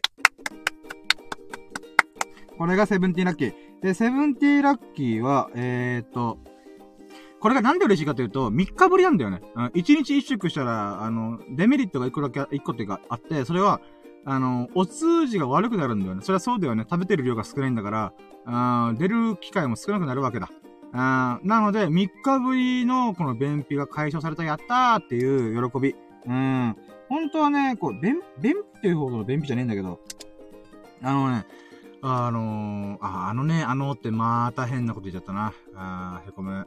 はい、ということで、えーと、このね、うん、一日一食断食を、あ、一日一食生活をする上で、やっぱね、この、お通じがなかなかないっていうのは避けて通れないんだよね。うん、どんなに頑張っても、水をいっぱい飲んでも、出ない時は出ないんだよね。うん、なんだけど、うーん、なんだ、納豆食ってりゃ結構いいし、ヨーグルトも食ってりゃ結構いいんだよね。うーん。で、かつね、あのー、綺麗なリズムを描いてると、なんかね、便秘ってさ、なんか、うわ、なんかお腹に溜まってるとか、張ってんな、お腹っていう、なんか違和感あるじゃん。でもね、3日間うんこしてない、同じ状況のはずなのに、なんかね、溜まってる感じがしないんだよね。うーん。だからやっぱ、まあ、で、まあ、やっぱ、はい、うん、なんだろうな。うん、いっぱい食べる時の便秘と、一日一食の時の便秘はやっぱ質が違うなと思って、うん、それもね、気づけたことが良かったなと思って、うん。これが、えー、今何個目？ seventeen ラッキー。うん。で、 eighteen ラッキー。 eighteen ラッキーは、なんだっけなー。 eighteen ラッキー。うんこして何やったかなえー、っと、えー、っと、待ってよ。えー、っと、その後は、なんかしたんだよな。皿洗いしました。うんこしました。んで、さあ何やるぞってなった時に、えー、え？これ、え？これか？これだよな。これ、これだよな。うーん。うん。あ、ごめんなさい。あ、みここさんからコメントが、あ、ありがとうございます。嬉しいです。えっ、ー、と、一食は夜ってことで、夜、クエスチョンマークってことなんですけど、僕は、えー、一日一食は、えー、っと、夕方ぐらいにします。うん。まあ、起きるタイミング僕、一般の多くの人と生活スタイルが全部、ずれてるんで、あの、僕にとっては夕方ぐらいがベストなんですよね。うん。あの、起きてすぐ食べると夜が辛い、夜っていうか寝る瞬間までが辛いんで、起きて3、4時間ぐらい、なんか活動した後に食うみたいな。で、その後は、そのご飯の分で、6時間、8時間ぐらい結構いけるんで、で、そしたらもうまた寝るだけ、みたいな。なので、この生活リズムになってからは結構落ち着いてますね。うーん。だから、寝る前とか、ね、えー、起きた後とか、うーん、に食べたこともありましたけど、結局一番ベストなのは、日中活動してる、この15時間とか、うん、16時間の間は、うん、なんつうんだろう。の、あ、中間ぐらい、中間3分の1ぐらいの時間の時に食べた方が、僕は結構リズムがいいかな。まあ、これ人によると思うんで、人によっては夜に食ってる人もいれば、夜っていうか、1日の終わりに食ってる人もいれば、朝食う人もいるっぽいんで、一概にはないんですけど、僕は、そうですね、起きて、3、4時間経ったぐらいの時に、えー、食べるのがベストですね、自分の中で。うーん。もし興味があれば、まあ、そうですね、僕もいろいろ調べながらやったんで、あのー、なんだろうな。うん、まあ僕は食べ、太りすぎなんで、僕が一日一食食べることと、あの、みここさんが一日一食食べることは多分意味合いが違うと思うんで、僕はもう体内に溜まり溜まった脂肪を消費しないといけないんで、うーん、なんか、これで、なんていうか、標準体重に近い人がこの一日一食やったらどうなるんだろうなーっていうのは、結構ヒヤヒヤしますね。うーん。あ、またコメント。太りすぎなのか。じゃあ前は、食べ過ぎてたの。そうなんですよね。食べ過ぎてたんですよ、めっちゃ。うーん。なんかね、僕、このダイエットが成功して75キロに行ったら、えー、ダイエット本出そうかなと思うぐらい、なんか、あー、これは多分、なんだろう、今までダイエットいっぱい失敗してきた僕だからこそ書ける本じゃないかなーってか、コンテンツじゃないかなと思ってるのがあって、みんな、あ、ごめんなさい、もうかた、ちょっと語らせてください。えーと、もし興味があればなんですけど、あ、興味があればっていうか、勝手に喋りますけど、一回、えー、えー、セブンティーラッキーで止めとこう。うん。あの、このダイエットってみんな失敗するじゃないですか。僕も見事に失敗したんですよね。うん。もういっぱい失敗した。うん。で、それでブクブク太って、100キロ超えて、106キロ。うん。で、多分一時期110キロ弱ぐらいしてたんですよね。110キロいかなかったけど、109キロとか、やっべえと思って。うん。って思ってたけども、結局、うん、食べてたんですよね。うん。で、なんだかんだ109キロ前後でギリギリストップがかかってたんで、うーん、なんだろうな。うん、一応はそれで過ごしたんですけど、えっ、ー、とね、一番大事なの。ダイエットをする以前に、やらなきゃいけない準備がいくつかあるんですよね。それが僕は一個は、ストレスをまずなくすこと。うん。みんな、ストレスを抱えた状態で、えー、ダイエットをやろうとするんですけど、僕、それ絶対やめた方がいいって僕は思ってるんですよ。絶対失敗するってもう分かってるんで。それは、あのー、なんだろうな。なんで食べ過ぎてしまうのかっていうものに向き合わないと、ダイエットしても、この、思いっきりアクセル踏みながらブレーキ踏んでるみたいな感じなんですよね。うん。なので、まずは、食べ過ぎてる原因。で、往々にして大体の人がおそらく、あの、ストレス食いなんですよ。うん。あの、食、食べることって三大欲求って言われるぐらい、っていうか、あれなんですよね。脳みそに、この快楽物質がとんでもなくドバドバ出るんですよね。甘いもの食べたり、しょっぱいもの食べたりとかしてると、この気持ちいいんですよね。快楽なんですよ。人間は快楽の奴隷なんで、基本気持ちよくないとやりたくないんですよね。うん。って考えたときに、この、自分がストレスが、まあ仕事だったりとか、まあ家族環境、あ家庭環境とか何でもいいんですけど、ストレスを抱えてるものを、こう、帳消しするために、強烈な快楽を生む食に走る人が太るんですよ。うん。で、食に走らない人もいるんですけど、その人はまた別のストレスの発散をしてるんですよ。なので、これが行き過ぎる場合何が起きるかっていうと、えー、他の、他の何かに依存するんですよ。で、僕は食依存というか、ご飯依存、ドカ食いするっていうのが僕の依存先だったんですよね。だけどこれが人によってはギャンブル依存、アルコール依存、えー、なんだろう、えー、この、恋愛依存。恋愛依存って言ったらちょっとボブラッと包みましたけども、えー、まあ、性欲的な部分に流れていくんですよね。うん。で、これはね、僕、いろんな人を見てきましたけど、見てきたっていうか、接してあの、友人関係とか、えー、なんだろう、職場環境、関係とかで、いろんな人に触れてきましたけど、大体みんな、えー、と、仕事のストレス、ほん、なんでいうか、を、は、のはけ口として何かにとんでもなく依存してる場合が多いんですよ。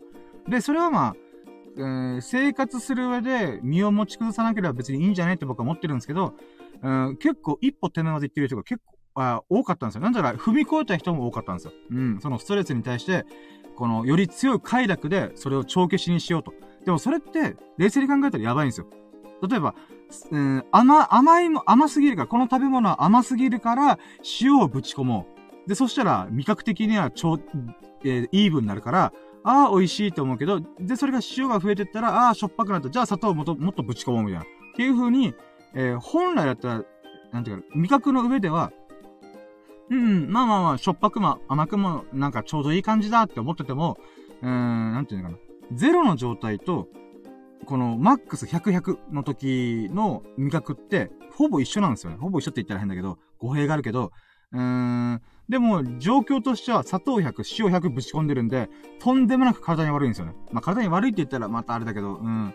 それと同じ状態なんですよね。あのー、このストレスの、ああ、へこんでる、傷ついてるとか、あしんどい、辛いっていう、マイナスなネガティブなものを帳消しにするぐらいの、まあ、ポジティブって言ったら変だけど、快楽をぶち込むことによって、シーソーゲームのバランスを取るんですよね、みんな。うん。で、それに気づいてから僕は、あ、これはダイエットする以前に、ストレスのない環境を作らなきゃ意味がないと思って、うーん。で、えっ、ー、と、まあ、ちょうどその時に仕事辞めたんで、あ、ちょうどいいやと思って、まあ、ダイエットに取り掛かったら、割とスルスルスルスル体重が減ってったんですよね。うーん。あ、これは大正解だと思って。だからまずはみんな、えー、体重の表面的なものしか見てないけども、なぜ食べてるのか。なぜ快楽を、食による快楽を得たいと思ってるのかっていうのに向き合わないと絶対失敗すると思って。僕が実体験でそう思ったんで、これはね、いろんなダイエット本とかブログとか読みましたけど、あのー、そこに書いてる人誰もいないと思って、だったら僕がこれ書く意義はあるなと思って。うん。こんだけ、こう、もっともっといっぱい喋ることあるんですけど、うーん、この部分を事細かに喋ってる人はいなかったんですよね、僕の周りで。周りっていうか YouTube とか動画とか、あと動画、本、ブログ、どれ探しても、みんな、よし、ダイエットやろう、ジョギングやろうぜって簡単に言うんですよ。簡単に言えがんな、この野郎と思って。んで、まあ、それが気づいて、そこから、えー、なんていう次はスケボー乗りたいっていうか、自分のポジティブになる、えー、ものを見つけた、ラッキーがあったんで、スケボー乗りたいどうしても乗りたいっていう目標？うん、があったんで、えー、それが良かったなと思うんです。それもまたラッキーでした。で、それがなんでかっていうと、あのー、人によってモチベーションってそれぞれだと思うんですけども、あのー、やっぱり、ポジティブなものじゃないと僕は続かないと思ってるんですよね。うーん。なんか、ここもまたダイエット始める前に、認識、みんなの認識を叩き直さないといけないんだ僕思ってるんですけど、あ、まずコメントありがとうございます。あ、うんうん、なるほどって、あ、ありがとうございます。で、ストレスと向き合うっていうのは大事じゃない？いや、ほんとそうなんですよ。あいや、ほんとそうなんですよね。みんなストレスを抱えた状態でやろうとするんで、これはあかんぞと。さ、なんか、できる限りストレスのない環境を作るっていうのがマジ、マジ大事。うん。んで、じゃあダイエットこれから始めますと。もうストレスのない環境作りました。よっしゃ、準備 OK。じゃあ、マイナスからゼロの地点に来ました。みたいな。で、そのゼロの地点で準備することは、まあ、目標、目標というか自分のモチベーションの核を作ること。で、これは、あのー、ほんとね、口酸っぱく言いたいけど、例えば中田敦彦の健康の動画とか、なんかブログとか、えー、まあそういう、と、あなんか SNS とか、まあ情報がバーってふれ、あ溢れてる中で、みんな言うのが、あの、健康になりたくないのかとか、死ぬぞお前とか、命がどうこうとかいうふうにとか、このコメント欄もバーってそれで溢れてるんですよ。でも僕、これね、やってる人往復みたいにしちゃうと。まあ中田さんはちょっとエンタメ的にやってるんですけど、コメント欄で、もう、なんかこの中田さんの言う通りです。えー、私、えー、な、これを家族とか周りの人言っても煙たがれるので、もうみんな、なんか、なんだろうな、うーん、なんか、私の方が正しいのに、みたいな。なんでやらないの？みたいなヒステリー起こしてるんですよ。でもこれ僕絶対ダメだと思ってて。どういうことかっていうと、あの、なんで、ネガティブな理由でモチベーションを作っちゃいけないってことなんですよ。あの、つまり、お前足、あの、このままだ糖尿病になるよ。足切断するよ。とか、あの、長生きしできないよ。お前60で死ぬよ。とか、そういう風に危機感を煽る風に、煽って、えっ、ー、と、モチベーションを作らせようとして周りの人が、周りの人とかね、自分自身とかでも何でもいいんだけど、これマジ危険だからやめてって僕思ってるんですよね。うん。人間は快楽の奴隷ってことをみんな考えてない。本当に快楽の奴隷だからって僕思ってるんですよね。人間は気持ちいいことをしたいんだ。快楽の奴隷なんだよっていうのを口酸っぱく言って。自分が気持ちいいこと、喜ぶこと、嬉しいことをモチベーションにするべきであって、ああ、俺糖尿病になる怖いと、人工透析受けたくないとか、なんかそういうことでやっちゃ絶対ダメ、本当に。これで失敗してきたから僕は。もう、もう確信を持っている。これを言ってるやつ僕ビンタしていました。なんか、こう、なんか、え、なんか、なんか知ったようにこう、糖尿病ってさ、とか、なんかタバコってさ、お酒ってさ、って、なんか、なんだろう、学者の人が、なんていうのか、えー、調べてきたことを、さも自分が取った絹塚のように語ってくるやついっぱいだけど、いっぱいいるけどさ、お前らの姿を見て俺はやりたくねえよって思っちゃうんだよね。うーん。で、これね、僕は砂遊び場理論って言ってて、子供の時を思い出してほしい。子供の時に砂遊びする時、まあビーチでもいいよ、なんでもいいけど、あの、楽しいことをしてるやつ、子供たちのそばにみんながね、何やってんの？とか、こう、みんな近寄ってくんですよね。うーん。で、今、こう、砂のお城作ってんだーみたいな。そうやって、え、じゃあ僕も混ざっていい？私も混ざっていい？みたいな。っていう風にやっていくんで、もう子供の姿って、まさに、動物、動物って言ったら変だな。まあ、あの、快楽の奴隷というか、本能のままに動いてるからこそ、こ、そこの本質が隠れてるんですよね。うん。で、えっ、ー、と、あ、ごめんなさい、えー、ごめんなさい、コメント、ネガティブなモチベは我慢することになるから、あ、そうですね、その一面もありますね。うーん。あのー、ま、我慢することになるっていうよりは、どちらかというと、うーん、が、うーん、まあそうですね、まあ、そうですね、ある意味我慢もそうですね。うん。我慢で、タガが外れるんですよね、いつか。あ、だからリバウンドすることともそれに近いんじゃないかなと思ってるんですよね。うん。なんか、うーん、なんだろうな。こっからこう、具体的にダイエットする中で、例えば筋トレする、ジョギングするとか、一日一食する、するとか、いうのを、こう、なんていうかな。まあ、いろんなやり方があると思うんですけど、僕にと、僕がやってきたやり方を今から話すとしたしたときに、あのー、ネガティブなモチベでやってると、うーん、例えば一日一食絶対続かないはずなんですよね。うん。これはね、あの、僕は快楽の奴隷っていうのが分かってるから、えっ、ー、と、食以上に気持ちいいこと、面白いこと、自分が興味があることに、すごい貪欲なんですよ。つまり食に変わる快楽がないかなってずっともう目を皿にして見てるんですよね。うん。で、それやってる間って、あんまりお腹のこの空腹感が気にならなくなるんですよね。うん。だけどこれが、ああ、食べたい食べたい食べたいみたいな。うーん、っていう風になってると、なんつうんだろうな。結局食べちゃうんですよね。で、僕も心がぐらってくる時あるんですけど、その時は、もう大急ぎで他のなんか楽しくないかなとか考えるんですよね。で、えー、なんだ、まあ、そうですね。ごめんなさい。ちょっとここら辺、ちゃんと言語化できてないですね。あみこ、みここさんが言った通りに、我慢することになるからっていうのも、要素としてすごいでかいなと思いました。今喋ってて。うん。で、そうだよなそう、ネガティブなモチベっていうのは、うーん、なんだろうな。なんか人間の脳の構造のしょ、なんか話にも繋がってて、それは、えーとね、えー、な、な、な、ちょっと単語忘れちゃったんですけど、第一次、えー、なんていうかな、この、あ、行動を起こすときのきっかけっていうのから、マインドっていうのがあって、それが1個目の関門が、えー、感情なんですよね。感覚。で、その2個目が論理的な感覚、感覚、考えなんですよね。うん。なので、えー、っと、その、ネガティブなモチベっていうのは、2個目の論理的な考え方なんですよ。これこれこうしてたら糖尿病になって、人工突撃で最悪な場合、細胞が壊死して足を切断することがある。とか、いう風に、なんて言うんだろうな。うーん、未来を予測した上の行動になっちゃうんですよね。うん。なんだけど、うーん、行動を起こす、きっかけが一番強いのは感情なんですよね。うん。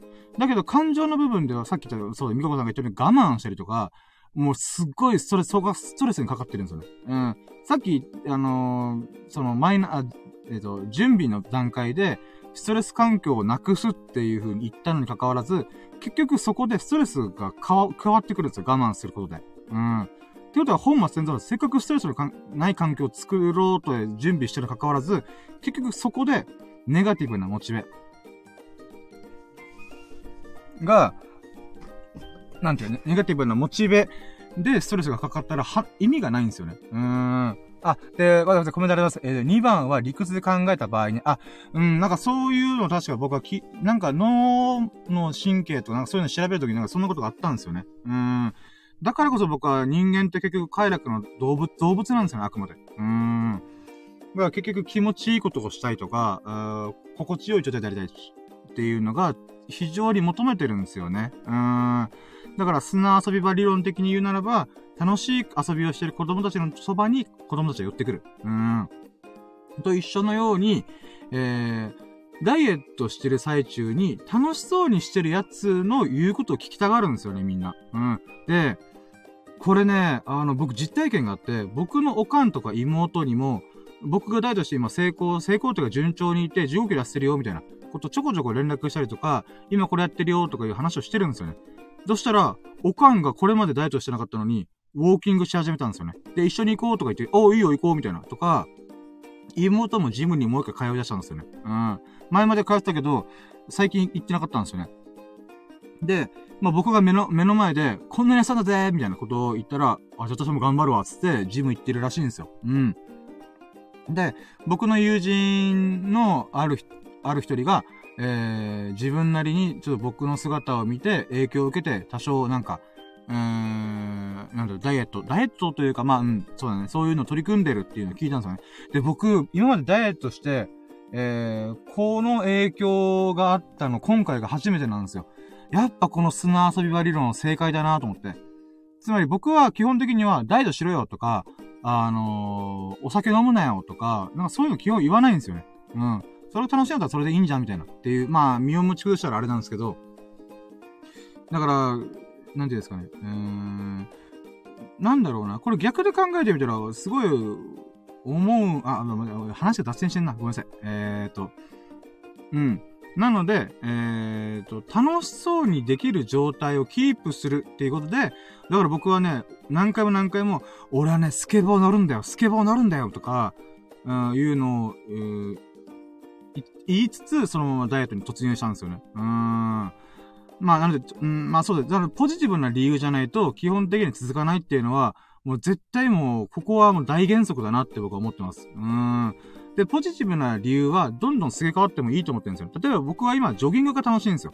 ジョギングが楽しいから5キロ普通に走ってるんですよね。うん。っていうふうに、後からまあ、やってるうちに、どんどんこの、意味合いというか、うん、なんでダイエットしてるのかっていうのがどんどん変わっていくんですけど、でもまあ、何かが面白いとか楽しいとかいう風になってったら、自然と体は動いていくというか痩せていくとかになっていくかなと思って。うん。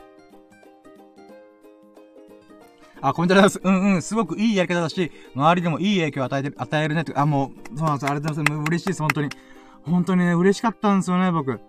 うん、僕の影響で周りの人が少しずつダイエットとかを楽しんでくれてる。そう。ダイエットは楽しむもんなんだよなって僕は思ってるんですよね。辛い苦しいとか、糖質制限しなきゃとか、カロリー制限しなきゃとか、なんか制限ってすごい我慢しなきゃなとか、楽しくなさそうみたいな。って思うんですけど、思いやすいとは思うんですけど、でもこれゲームって考えた方が僕いいと思ってるんですよね。うーん。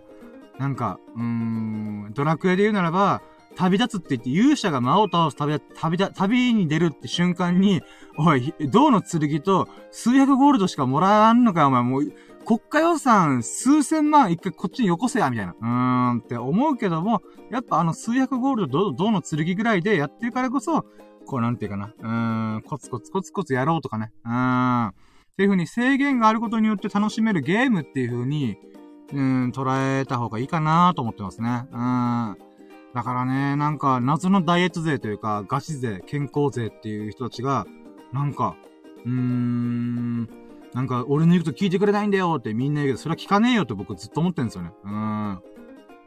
僕が友人だったら、ビンタ食らわすよ、お前に、みたいな。って思います。それ、それぐらい、あの、楽しい、ふう、なんだろう。健康、健康になってほしいとか、痩せてほしいって思ったら、まずはその、なんていうかな、うん、楽しんでる姿を見せれば一発クリアするよって本当に思うんですよね、僕。うーん。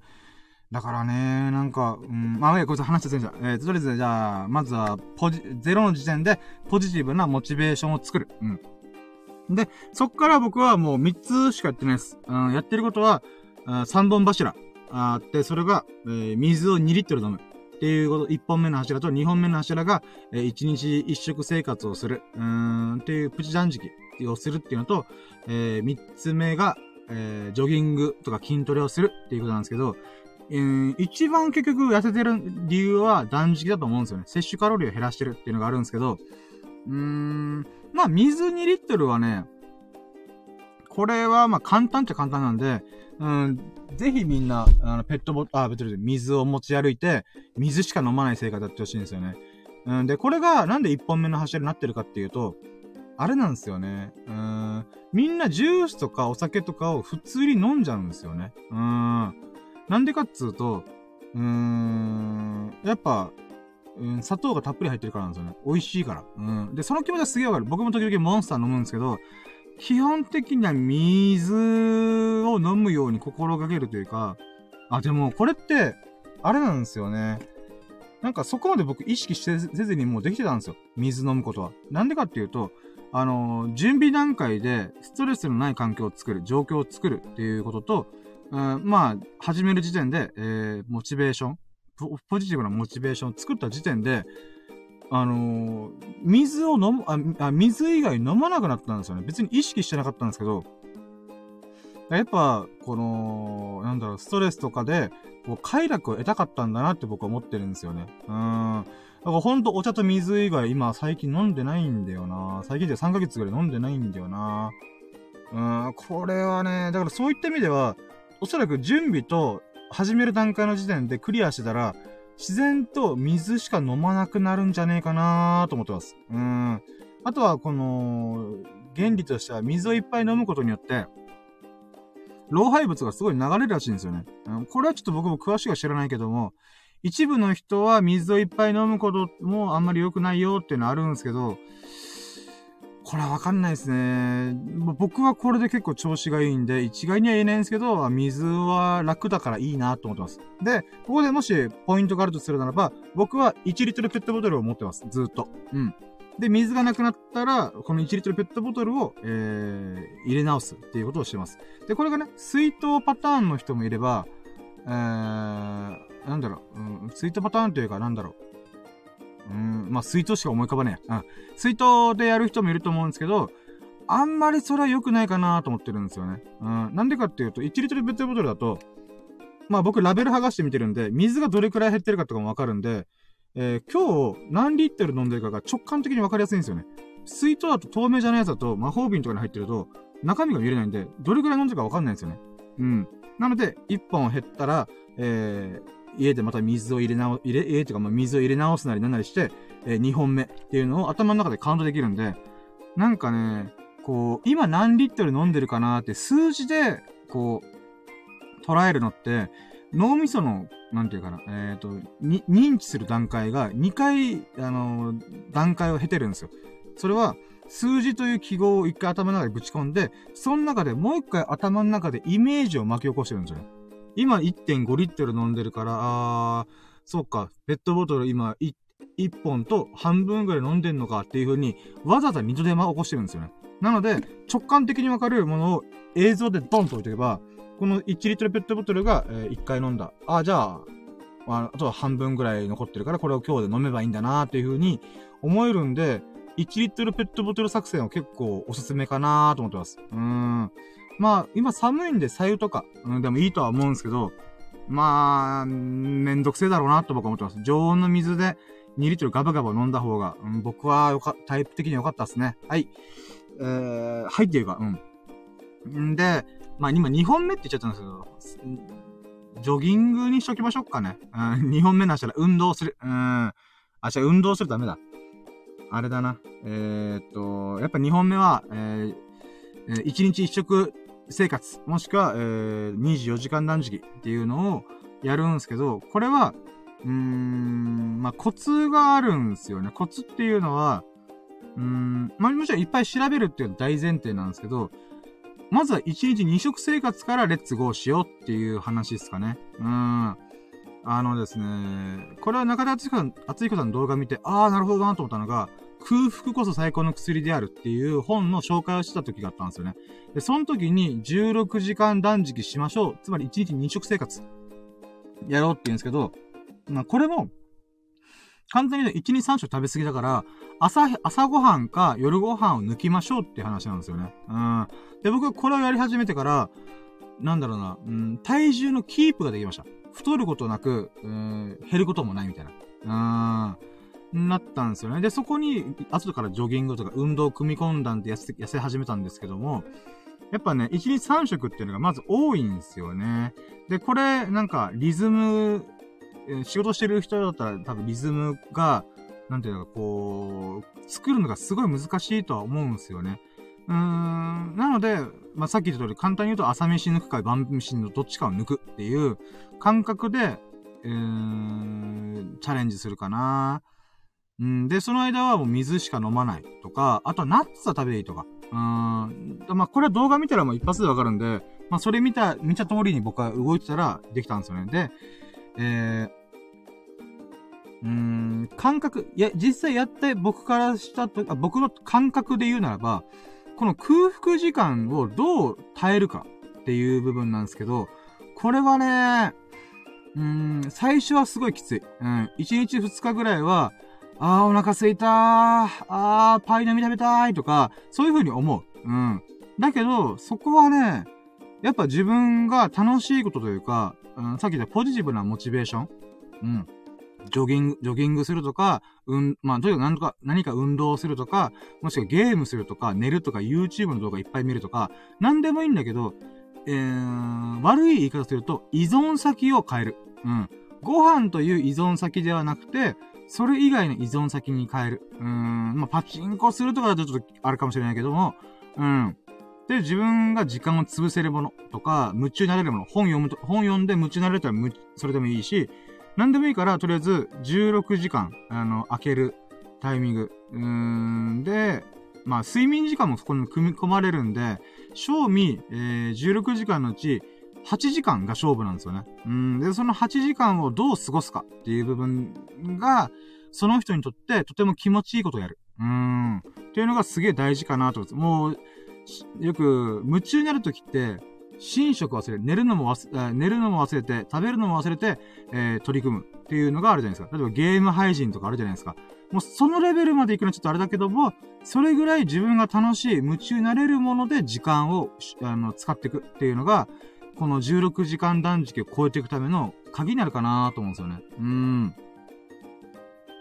なのでやっぱ、この、僕のダイエット方法、もし僕の本のタイトルするならば、人間は快楽の奴隷である、レッツダイエットみたいな、そんなタイトルにするんじゃないかなと思うぐらい、うん、快楽っていうものとちゃんと向き合う必要があるなと思ってるんですよね。うん。んで、えー、こっからね、僕はレベルアップして、24時間断食、1, 1日1食生活に突入したわけなんですけど、これはね、やり始めたのは、うーん、確か、1月、あ、違う、1月。そうか、1月から急にやったんだったっけな？うん。で、これは12月の段階で、えー、1日2食生活が、あの、リズムが、こう、綺麗に作れるようになったんで、こっから1日1食生活行ってみっかみたいな。うん。ってやったんですよね。で、このレベルアップにもしやりたい人がいるのであれば、気をつけたいのが、えー、1日目地獄。うん。マジでお腹すく。うーん、耐えきれんかったね、僕は。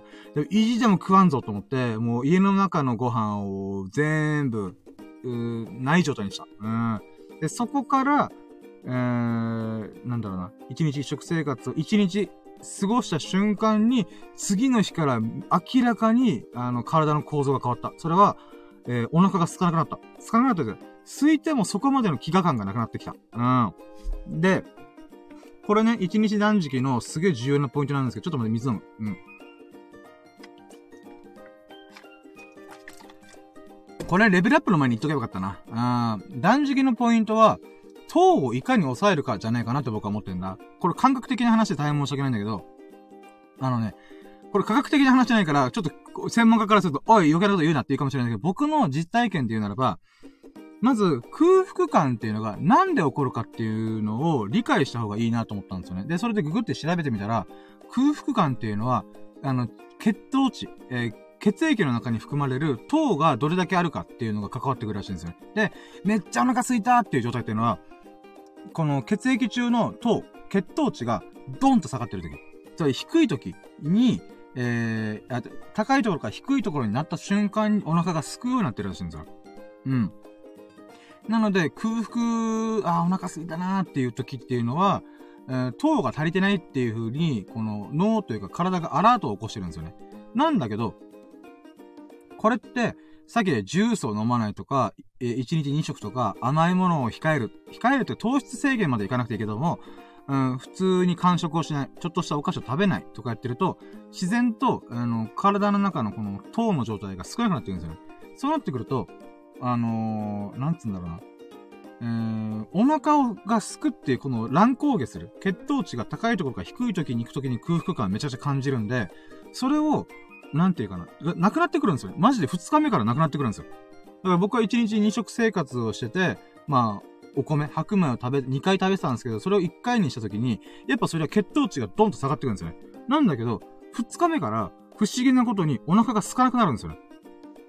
空いてる時もあるけども、耐えきれないほどでもな全然ないんですよね。ほんとね、なんか、ちょっとでも、あの、なんか屈伸したりストレッチした瞬間に、あ、お腹空いたけど全然気にならなくなったなっていう状態になってくるんですよね。不思議なもんで。うん。なので、やっぱり、糖の状態が、なんていうんですかね、こう、空腹感、食べ過ぎちゃうっていうものに連動してるんじゃないかなって僕思ってるんですよね。うん。なのでね、一日一食生活は、なんとか1日頑張ってみる。そしたら、血糖値の差が、2日目から2日目3日目は一緒になってくるんで、あの、空腹感を紛らわしつつ、こう、過ごせるんじゃねえかなと。で、それで実際僕は今2ヶ月ぐらい過ごしてるんで、うーん、これうまくいったなーと思ってます。うーん。2ヶ月って1日一食生活。まあまあ、とりあえず1ヶ月以上続いてますね。うん。なので、えー、1日いや、まあ、断食、プチ断食をするんだったら、このやり方が結構いいんじゃないかな。やり方って言ったら変だな。ポイントとして気をつけるのはここかなと思ってます。血糖値の部分と、あとは夢中になれるものを探す。うん、寝食忘れるような、うん、ハマるものを探すっていう、この2点をクリアすれば、意外といけたと思って。うん。んで、最後のジョギングとか運動するっていうことは、なんでこれを3つ目にしたかっていうと、1日1食生活、1日2食生活をしてると、あの、筋肉の量が減ってくんですよね。らしい。うん。僕も後から知って、あと思って。で、この筋肉量っていうのは、まあこれはね、もうダイエットとかこう健康法とか体の構造詳しい人が当たり前かもしれないけども、あのー、筋肉っていうのが代謝を作ってる基礎代謝。うん。老廃物とか、この痩せるためのこの血流がバーって巡っていく時のこの細胞の新陳代謝っていうのを、えー、作ってるらしいんですよね。うん。なので、この、やっぱ食べる量が減ると、筋肉を、をつける、栄養素というか、あの、タンパク質が足りなくなるんで、自然と、あのー、筋肉の量が下がっていくんですよね。で、もちろん断食してるんで、脂肪もそれなりに下がっていくんですよね。で、ここで気をつけたいのが、あの、一日断食とかプチ断食する人って、なんか僕がブログとか見た限りでは、運動しない人多いんですよ。うん。で、運動しないと筋肉なくなるって書かれてるのに、やらない人多いんですよ。だからどれだけ運動嫌いなんだよって僕は思うんですけど、うーん。でね、これね、結構むずいんだよな。なんでかって僕はスケボーやりたいっていうことで、あの、体重を落とす、筋肉をつける、柔軟性をつけるっていう意味合いで、ジョギングを始めたんで、うーん、その、モチベーションの理由が、ただ痩せたいとかだったら、うん、運動がめんどくさいっていう風になるだろうなと思うんですよね。だからそういった意味で僕、スケボーっていうのがちょうど良かったんですよ。ラッキーだったなと思ってるんですけど、そうね、運動嫌いな人、うーん、で、言うならば、これも僕はまた快楽の力で、もうねじ曲げていくしかねえかなと思ってるんですよね。で、これは何をどうするかっていうと、あのね、えー、運動すると10分15分ぐらいでドーパミンが出る始ま、出、出始めるらしいんですよ。ドーパミンっていうのは、えー、やる気とか興奮作用とか、モチベーションを上げる、えー、脳内ホルモンなんですよね。簡単に言うと、すごい活発な活動的になるホルモンなんですよ。それが運動してると出てくるんですよね。うん。んで、まあ、ギャンブルとかでもドーパミンとか出たりとか、まあ、ご飯食べるとかでも出てくるんですけど、それぐらい、モチベーション、あ、もちろん、えー、この、快楽物質の一個なんですよね、ドーパミンっていうのは。で、それが、運動してる、運動してると出てくると。うん。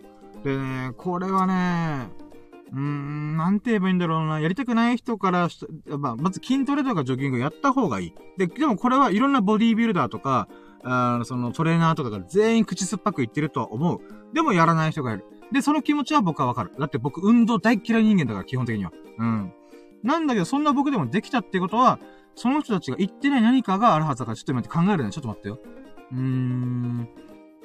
それで言うならば、どんだろうなごめんなさい、もう言語化できてなかったね。準備、準備不足でした。うん、せっかくこう聞いてくれてる方にね、少しでも good information を与えたいと思うんで、ちょっとですね、うーん、まあ、モチベーションの理由がスケボーっていうのが一番でかかったんだけども、うーん、筋肉をつける。うーん、っていうのが代謝とか、あ、まあ、筋肉をつけた方がより痩せやすくなるよっていう部分はあるけども、それは楽しくないんだよなそうだね。やっぱ快楽で言うならば、ドーパミンが出るっていうところに着目した方がいいのかなーと僕思ってるんですよね。うん。んで、うーん、そうね。ウォーキングから始める人もいるんだけど、できれば僕は、体重が太りすぎてるとかじゃなければ、ジョギング、スロージョギングやってみてほしいんですよね。うん。なんでかっていうと、うん、歩くと走るって全然筋肉の負荷が違うんですよね、負荷が。うん。どういうことかっていうと、歩くっていうのは、あのー、なんだろうな、定義で言うならば、両足が必ずついてる状態が歩くっていうことらしいんですよ。つまり、右足で蹴り出して、左足、えー、あ、右足がこう地面につくと。で、左足は、右足がついた時点でも左足くっついてる。っていうので、自分の体重を2点で支えてる。足2本で支えてる状態が、えー、歩くなんですよね。で、これが、えー、っと、歩くんで、走るっていうのが、片足が必ず、あ、片足が地面についてる状態のことを、走るって言うんですよね。うん。ってなった時に、ウォーキングとジョギング、まあ走るっていうこと、あ、歩くと走るっていうのは、それだけ筋肉の負荷が、負荷が違うんですよね。で、筋肉に負荷がかかった時っていうのは、えー、ドーパミンというか体のなんか、うーん、刺激がかなりドンってくるんですよね。で、うん、まあ、ハードっちゃハードなんですけど、ゆっくりでもいいから、歩くペース同じでもいいから、スロージョギングをやった方がいいって僕思ってるんですよね。で、これはね、どうしても1キロ2キロを一回走ってもらわないと、この気持ちよさにたどり着かないんですよね。うん。2キロ、1キロ2キロぐらい走ったら、えー、時間で言うなら10分、15分ぐらい行くはずなんで人によって、人によるとは思うんですけど、その瞬間から気持ちよさが出てくるんですよね。うん。で、走り切ったらその分気持ちよかったーっていう風になるんで、あー、そうねどうしよっかなジョギングしてほしいけど、ジョギングするためには、気持ちよさがもう一歩前にないといけないからなうーん、一回それを経験したらね、もう僕みたいにね、あんなに運動大嫌い人間だったのに、あの、週4で5キロジョギングしてますからね、今。うーん。どうしたらいいんだろうなそうね。うーん。あー、まあ、僕、うーん、難しいな。ここはちょっと弱いな。強いて言うならば、準備運動のストレッチと、ウォーキング1キロぐらい。は、絶対、あの、めんどくさくてもやった方がいいっていうことかな。ジョギングをする前に僕は、えー、準備運動を入念にやって、その後にウォーキング1キロやって体を温めてから、えー、走るようにしたんですよね。うん。でもそれがよく考えてみたら気持ちよかったなっていう部分もあるので、うん。そこかなそこからの勢いでジョギングにくあの流れ込んでいくっていうのが、うん、一番気持ちいい流れになるんじゃないかなと思ってるんですよね。急に走るとか、急に歩くとかっていうのは、うーん、実はちょっと、なんて言うんだろうなこう、体がカチコチな状態なんで、気持ちよくないんですよね、多分。うーん。これであかんないや、今何があかんか、あかんっていうか、あれで言うと、なんか、もうちょい運動周りの気持ちよさポイントみたいのを整理しないといけないなと思って。いやー、ジョギング気持ちいいけどな気持ちいいって言って走れば苦労しないわって話ですよね。うーん。うーん。でももうそれ知ってしまった僕は、もうそれで気持ちいいとしか言えないんだよなそうね。うーん。体が伸び伸びするっていう感覚が気持ちいいんだけど、それ準備運動とウォーキングでだいぶ出てくるけどなあー、ごめんなさい。これはちょっと、ごめんなさい。弱いっす。ごめんなさい。みここさんすいません。あの、運動に関して僕ちょっと弱いっす。筋トレとかもね、今ハマり始めてるけど、あー、そうねースロージョギングしようとしか言えない、しようぜっていうぐらいしか言えないんだよなでももっとこう、ダイエットが失敗した人とか、運動嫌いな人に寄り添うような、うーん、なんだろうな、こう、説得力が多少ある。説得力っていうか、僕がこう、確信を持って、こうだから絶対みたいな、うんっていうのがね、言えないんだよな、運動に関しては。あー、ま、そうだな気持ちよさなんだけど、この気持ちよさの段階を感じてもらうためにね、どう説明していいかがわからないんだよなもうドーパミンとしか言えないんだよなえー、ごめんなさい、これはちょっと考え、もう宿題します。私、これで本作ってボロボケするつもりなんで、いやー、私は今、ちょっと負けた感じしました。あー、せっかく聞いてくれて、興味持って聞いてくれる人に、こう、こう、なんか伝えきれてないっていうのが非常にもどかしいでございます。そうね。でもこれでダイエット本できたら絶対僕売れると思ってるんですよね。ちゃんと本にできたら。本とかコンテンツ動画でも何でもいいけどできたら、絶対売れると思ってるんだよな。まあ、売れるからっていう理由も変だけども、うん。まあ、うん。そうね。でもなんかちょっと話ずれるんですけども、えー、まあ一応こういうのがダイエットの僕がやってきた、うん、流れですね。あ、あくまで個人的なものなんですけども、うーん、まあ、まあ、う、うまくいってますからね。うん、まあ、サンプル数1、一人だけですけども、まあ、うまくいってるんで、これが何か参考になればなと思います。うーん。これはな興味持ってくれたり、サクサクって説明できるように、うーん、まとめな、まとめとかなきゃな。いやー、ショック。いやー。いや、でもまあ、最後にもう、みここさんがこんなね、しょうもねえ話き、しょうもねえっていうか、最後らへん尻切れとんぼすぎる話を聞いてくれた、あのがすごい嬉しいので、少しでもね、この数、数十分はすごい価値があるんだよっていうことを、あの、お金で換算しますけども、僕の今話した話っていうのは、まあ実質僕は15キロ痩せたんで、えー、簡単に言うと、15万円分の、えー、話って思ってください。これマジですから。なんでかっていうと、僕この前びっくりしたが、ライザップとか、そういう似た系列のトレ、パーソナルトレーニング、えー、サービスっていうんですかね。それでびっくりしたのが、マイナス10キロで10万円でいけます、みたいな。って言われて、あと、マイナス10キロ痩せます。かっこ10万円、みたいな。え？と思って、僕としては、え？俺15、10キロ、自分で痩せたんだけどと思ったら、あつまりやっぱ10キロ痩せるだけでも、人は10万円払う価値があるっていうことなんだなと思って。で、しかもそれ、友人に聞いて、友人というか妹が、なんかその話してたんですよね。僕のダイエットの話聞いて。え、そうなのでも、うちの、あの、友達さ、あのー、そういうジム行って数十万払ったけど、リバウンドしたよ？って言われて、い、い、っていうこと言ったよって言ったんですよ。え、マジで？と思って。つまりね、あの、習慣化するっていうのが一番のコスパがいいものなんだなって僕は思ったんですよね。うん。で、知らず知らずに僕は、今言った考え方の通りに動いてて、うまく習慣化できた。あー、っていうことで、まあ、ラッキーだなとは思ってるんですけど、うーん、でも一般の多くの人はそれを払っ、10万円払ってでも、一回痩せて、で、でも習慣化できてないから、そのままリバウンドして戻るみたいな。ってことが、多いんだなって思ったんですよね。うーん。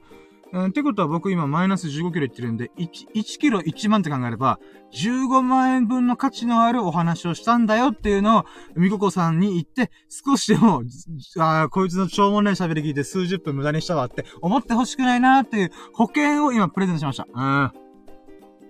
この話15万円の価値があるんだよっていう、この、後から値札つけるみたいなね。うん。そんな感じで、あの、ご納得いただけたら、あの、貴重な時間を40分間、最低、40分くらいかな ?50 分くらいかな？使っちゃって申し訳ないっす。うん、でも、せっかく興味持って聞いてくれるってことで、あの、必死に喋ってみました。あー、伝えないところいっぱいあると思うんですが、あー、こんな感じでございます。いやー、私、今、感無量です。このダイエットの話ね、友人とかにはね、あの、ちょこちょこちょこちょこ喋ってるんだけどもね、がっつり喋ったのは、今回が初めてかなー一連の流れにしてドンと喋ってみたのは、初めてだね、ちょっとつさなかったんですけど、うん、もうちょいね、コンパクトにサクッと説明できるような、うん、喋りをしたいですね。うん。うん。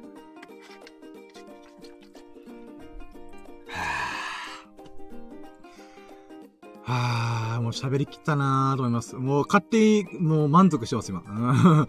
みここさんが満足してないだろうけど、なんかし入れとんぼー、みたいな、うーん、って思ってたとしても私は今、勝手に満足してます。へえ。で、今、企画に戻ろう戻ろうと思った時に、今、セブンティーラッキーどこまで行ったっけなあ、うんこをしたで終わっただ。うん。そうだ。いやー、うんこの話しといてよかった。うんこがこう、くさびになってる。うーん。あのー、本のしおりみたいになってる。うん。ということで、あ、えっ、ー、と、あ、他にね、もしダイエットで聞きたいことあれば全然、あの、聞いてくれれば。うん。自分なりに経験したことしか喋れないですけど。うん。まあ、レコーディングダイエットとか、あまあ、ウォーキングダイエット。うん。ウォーキングダイエットって変だな。うん。まあまあまあ。ということで、まあ、うまくいって入れ方がこれなんてもうこれがゴールデンゴールデンダイヤだと僕思ってるんで。うーん、もしそれ関係何か気になることがあれば、あの、ぜひコメントいただければ、僕にできる限り全力でお答えいたしますのでよろしくお願いします。えー、っと、で、18ラッキーがうんこして、あ、違う、セブンティラッキーです。あ、セブンティラッキーうんこして、で、そこから、何したっけなあー、あ、ん？あ、うん、うん、うん、うん、あ、そうだ。あれだ。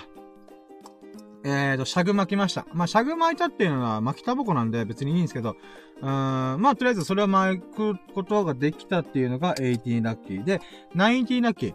えー、まあ、こ、今、必死にダイエットの話してるお前タバコ吸っとんかいみたいな話ですけど、あすいません。もう、これは私、快楽の奴隷なんで、うん。もう、美味しい美味しいタバコを自分で巻いて、あー、うめーってスパスパ吸ってます。あー。これもね、あの、医療関係者とかの友人に言わせると、お前、マジでぶっ飛ばすみたいな。って言われてます。ごめんなさい。えーって思います。まあ、でも、ダイエット始めて、数本数減りましたね。うーん。まあまあ、これは副産物なんで、おいおい禁煙できれば、禁煙、うーん、まあ、飽きたら、うーん、やめようかなーって感じですね。うん。で、ナインティナインただ、この尺を巻いてる時間が僕にとってはすごいゴールデンタイムなんですよ。なんでかっていうと、尺巻いてる時だけ僕は映画を見るようにしてるからです。ということで、ナインティラッキー映画を見ました。今回の映画は、Back to the Future。イエーってことで、うん。未来に戻るよ。あ、ん？未来だよね。うん。で、えー、ナインティラッキーは Back to the Future 見ました。えーっとね、で、うん、きっかけがね、えー、そうね。あ、そうだ、友人の、あの、ラキラジ時々ゲストに来てくれる、あの、我らがラキラジの七福神のエビス様っていうのがいまして、エビス様こと秀樹さんっていう友人がいましてね、この方がね、バックトゥー、バックトゥーデフューチャーまし、面白いよって言ってて、で、僕ね、見てなかったんですよね。 one、two、three やって、もうみんながね、み、いろんなところでバックトゥーデフューチャー面白いって、みたいな。ってことを言うけども、僕はよくわからん、みたいな。っていう状態だったんですよね。うーん。んで、えー、それをね、どうにか見ようと思って探してたら、ネットフリックスやりました。やった。でね、アマゾンプライムでは有料で200円とかでレンタル料が発生するらしいんですけど、ネットフリックスがまさかの新着ってことで、最近追加されたっぽいんですよね。ラッキーと思って。あ、そうだね。ネットフリックスで、おそらくなかったはずのものが新着。で、今回たまたま見れたっていうのが20ラッキーだな。うん。新着って書かれてて、え、ってことはなかったんだと思って、びっくりしたーと思って。うん。で、21ラッキーは、バックトゥーザフューチャー結論から言うと、めっちゃ面白いやんけってことで、これが21ラッキーです。うん。これがね、なんて言うんだろうな、舐めてた。すげえ舐めてた。うん。どうせなんか、チャッチー CG とか使ってわけわかんないことしてんでしょみたいな。って思ったら、そんなことなかった。普通に面白い。バックトゥザフューチャーびっくりした、俺。おこの後2、3見るよ。うん。で、この、1のね、え、ちょ、確か1970年代の映画だったかな。うん。で、そこから、え25年前に戻っていって、1950年代に戻ってスタモンダーを起こしていくっていう物語なんだけど、うーん、なんだろうな。意外とね、練り込まれてるなと思ったんだよね。うーん。こう、脚本がすごいしっかりしてて、なんか、前半部分で結構、こう、伏線というか、こう、その後のストーリー、ストーリー展開につながるエッセンスがちょこちょこちょこちょこぶち込まれてるんですよね。で、そっから過去に戻って、えっ、ー、と、スタモン出してっていうことなんで、なんかね、これが後からうまい具合にこう、折り重なっていくんですよね。ああ、これが、え、今から40年前ぐらいの映画なんだっていうのが、ちょっとびっくりした。あーこれ確かに当時で出されたら、もうあまりにも斬新すぎて、みんな面白いこれみたいな、ってなるだろうなと思って。うん。んで、なんかね、うん、やっぱ、ハリウッド映画とかって、この恋愛要素とかいろいろあるんですけど、なんだろうな。僕恋愛映画ね、苦手なんですよね。なんかね、どうしても見る気がなくて、唯一許せるのが1、1本2本ぐらいしかなくて、ただ、やっぱどの映画にも恋愛要素っていうのは必ずぶち込まれてくんで、うーん、みたいなと思うんですけど、バックトゥーデフューチャーの場合は、この恋愛要素っていうのが、ストーリーの展開上どうしても外せないものなんで、なんか、納得できるんですよね。ああ、これ確かに、あのー、必要な要素だわっていう風に納得させられる感じも、非常に練り込まれてるなーっていう風に思ったんですよね。まあ、現代から振り返ると、やっぱチャッチーなと思う人もいると思うんですけど、でもこれは僕40年前、50年前ぐらいに、なんだろうな、この脚本を世の中に出した瞬間っていうのは、おそらく、かなりざわついてんじゃないかと。めっちゃすげえこれ、みたいな。うーん。ってなったんじゃないか。あと、監督がね、スティ、あ、監督だったかな。制作総指揮とかちょっとわかんないけど、スティーブン・スピルバーグが関わってるってことで、え、スティーブン・スピルバーグここにも関わってんの？と思って、もう僕はね、あのー、スティーブン・スピルバーグの作品は面白いっての分かってるけども、そこまでファンじゃないんで、今回バックトゥ・フューチャーたまたまね、スティーブン・スピルバーグってことで、うわ、マジかみたいな。うーん。これがね、ちょっと嬉しかったなーって話でした。うーん。もう今、21なのか22なのかわかんねえや。えーっと。うーん。まあ、いっか、22にしよっか。はい。えー、あ、でも、23ラッキーあるわ。あのね、ストーリー展開とかももちろんそうなんだけど、まあ、一番いいなと思ったのが、主人公とドクという博士、えー、タイムマシンを開発する博士の友情がすごい感動した。うん。なんかね、うん、年齢を超えた友情って僕の心にぐさってくるんですよね。うん。なんかね、うーん、このドクとマーティだったかな主人公の男の子の関係性っていうのがね、年齢を飛び越えて、普通にタメ口で言うみたいな。タメ口っていうか、まああれだけど、うん。なんかね、普通に対等な関係であるっていうことを描くんだよね。これがね、なんかすごいいいなぁと思ったんだよなぁなんかね、なんだろう、海外のカルチャーからすると、それって普通なのかね？わかんないけど、日本だとやっぱさ、年上、敬いましょ、敬いましょ、敬い、敬おうっていう、この儒教の影響、えっ、ー、と、中国の、うん、儒教という宗教というか思想の影響がすごい強いんだよね、日本の場合は。うん。目上の人に逆らうな。主君のために、こう、なんていうかな、敵討ちをせよ、みたいな。なんかそういうカルチャーがね、やっぱ江戸江戸時代にむちこ、えー、徳川家康が、こう、組み込んで、そっから300年間儒教を大事にする民族になったんで、やっぱそのね、流れがね、やっぱ200年だっても抜けなかなか、あ、なかなか抜けなかったんだなとも思うんだよね。だからそういった意味で、えー、っと、待って、時間大丈夫か？あ、まあ、大丈夫か。まあそういった意味で、この儒教の、うーん、あ、別に儒教じゃ、儒教がどうこでね、えー、年上だけども価値観が同じとか、すごい対等な関係で過ごせてるっていうのが、なんかとってもいいなーっていう風に、ちょっと羨望のまな、ざしでした。うん。で、僕にもね、あのー、まあ、もちろん年上だから敬意払ってるんですけど、恩人がいて、40代の友人、まあ僕は勝手に友人って言ってるんですけど、まあ先輩なんですけど友人と勝手に思ってて、うん。で、その人との縁をなんか思い起こさせましたね。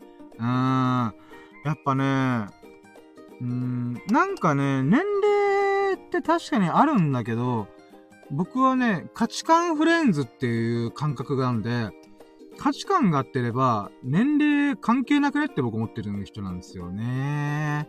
でもなんかあんまりそういう考え方って受け入れられないっぽいんで、うん、本当に価値観合う人にしか、こう、なんだ、ため語というか自分が喋りたいことをババババって喋ることはしないんですけど、うーん、まあそういう人と出会えたこと、出会えるときはすごい嬉しいですよね。さっき言ったあの紹介したラッキーラジーのゲストに時々来てくれる、秀樹さんという友人も、年齢がもう、うーん、1.5倍ぐらい違うんですよね。僕30代前半なんですけど、秀樹さんという方は、えー、40代後半なんですよね。うん、そういった人とも僕普通に喋ってるんで、あまあ、秀樹さんがすごいいろいろ、なんて言うんだろう。うん、なんだ、ざっくばらんにいろいろ受け止めてくれる方なんで、まあ、そういう風に一緒に遊んだりとかできてるんで、うん。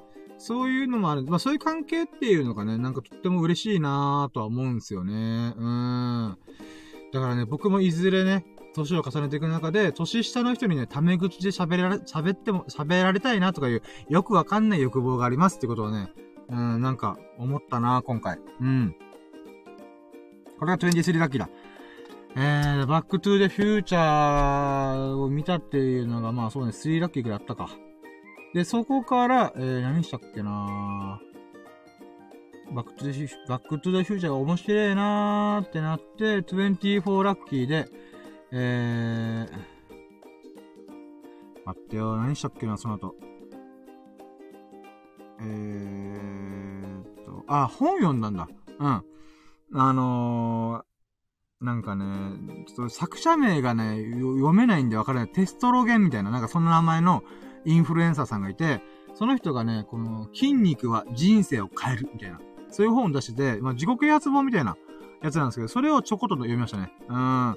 まだ全、一巻、あ、一冊分まだ読み切れてないけども、ちょこちょこちょこちょこ合間で読んでて、で、今日で、150ページ中、100ページぐらいまで読めたかな。うん。なので、それが読めたことが24ラッキーかな。うん。今週中にこの本を読み切って、また筋トレとかもいろいろやっていこうと思ってるんで、うん。で、この本はね、なんかね、面白いんだよな。まあ、自己啓発本と自己啓発本なんだけど、あのね、なんか、このボディービルダーとか、マッチョマンたちって僕からしたらちょっと怖いんですよね、なんか。なんかこう、ガチ勢みたいな。うーん、エンジョイ勢な僕としてはなんか、ヒーみたいななっちゃうんですけど、なんていうのかな、この言葉のかん、この文章の言葉はちょっと威圧感あるというか、なんだけど、ちょっと冗談交じりに言ったりとか、なんかね、うーん、でも最終的に結局何でもかんでも筋トレしようぜ、ベイビーみたいな、なんかそういう風に結論付けるんですよね。だけどね、これがね、読めば読むほど、なんかこの人優しい人だなって僕は思うんですよね。うん。つまりね、人生は筋、あ、筋トレで人生を切り開くみたいな、結構いかつい。あの、表紙とかもアメコミ風で、なんかサングラスかけてマッチョマンが腕組んでるみたいな。もう、黒、表紙全体黒いんですよ。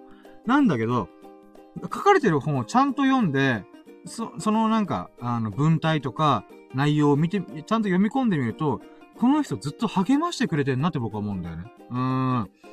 もう結構厳しいこととか、おちゃらけたりとかいろいろやってるんだけども、最終的には、君の人生を僕は変えたいんだだから一緒に頑張ろうみたいな。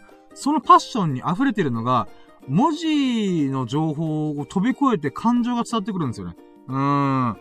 だからね、この人すごいいい人だなと思って。うん。まあ、それをね、あの、楽しみながら、今日は100ページまで読んだかな。うん。これが24ラッキー。で、25ラッキーは、えー、っとね、あ、またお経読んだんだ。そう、お経を読むっていうことを朝やって、夕方？夕方っていうか、いつでもいいんだけど、あの、40分、50分ぐらい。合計1日で1時間ぐらいやるんだよね、僕。うん。で、その中で、まあ、とりあえずお経をもう一回50分ぐらい読ん、え ?40 分ぐらい読んだっていうのがあって、えー、これが25ラッキー。で、26ラッキーは、僕はその時に、あの、プチブログを書くんだよね。うん。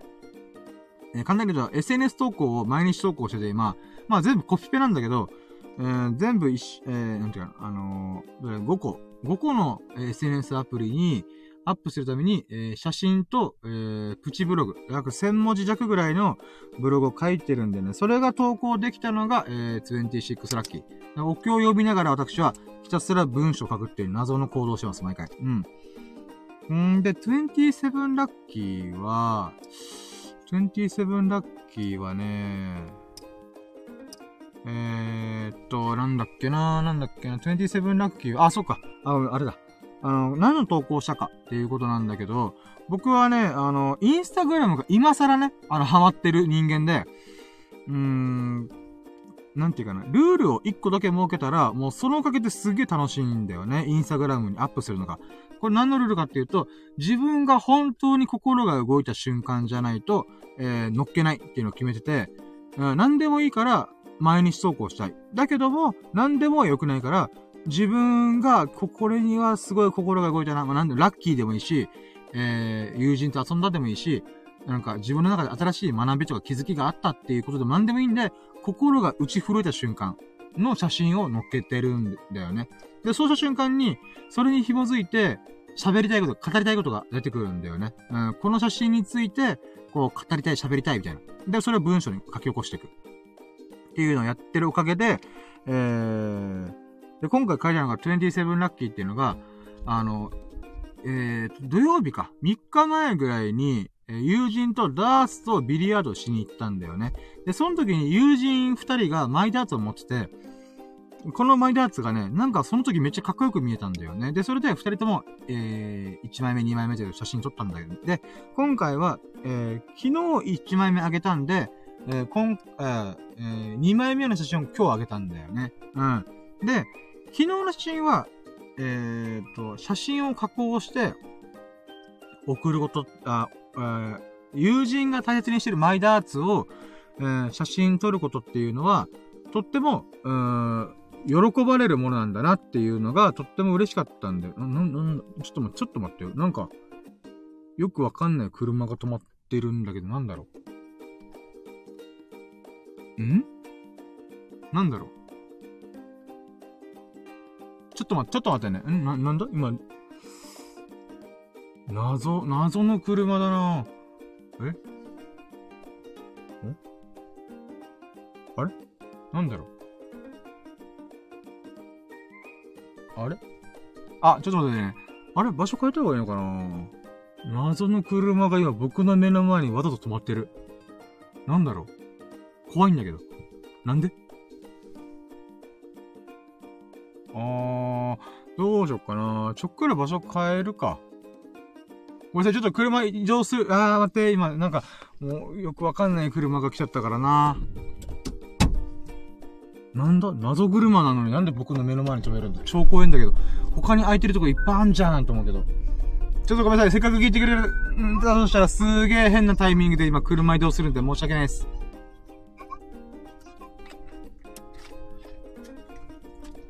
なんだろう？ょっと待ってくださいね。うわー、申し訳ない。もう、5分以内にどっか別の場所で収録していいよ。なんだろう、なんだろう。あー、雑音がすいませんね。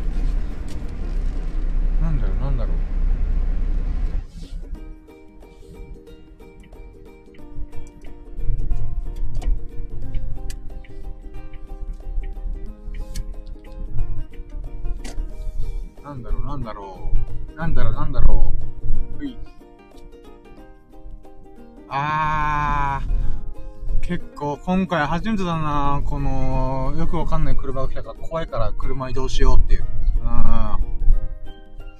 えー、っと、今なんだっけな、27? 違う。あ、そっか。ブログの話だ。で、ブログの話で言うならば、えー、っと、そうなんだよなあ、そう。あ、そう。ダーツの話だ。ダーツ、ダーツ。マイダーツの話。これはね、友人もこのラジオ聞いてくれるから、ぜひ喋り、喋ってラキラジに残しておきたいと思って。と？はいはいはい。オッケーオッケー。ウェイヨーウェイヨー。いやー、多分、スタンド FM でも、車運転しながら喋ってるアホいないんじゃないかなと思ってますね。あん。まあ、車の中で喋ってる。でもまあ、すぐ近くに移動するだけですけど。うん。えー、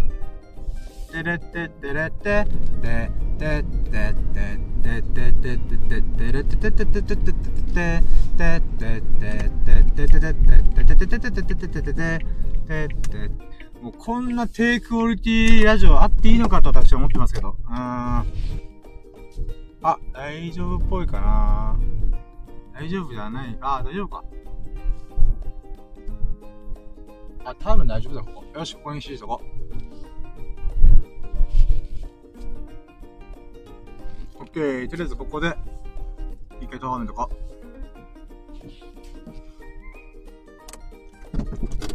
う。はい、ということで。大丈夫だよな。まあ大丈夫だろ。はい。はい、ごめんなさい。あのー、変な、変な時で、えー、止めちゃって申し訳ございませんでした。はい。えー、そう、ブログの話。ブログですね。えー、マイダーツを1、2枚取ってて、1人目の友人に、えー、あ、2人の友人で、昨日1枚あげて、えー、今日1枚あげました。んで、えー、昨日はね、この友人のね、大事にしてるものをかっこよく写真撮ることによって、友人がめっちゃ喜んでくれたんだよね。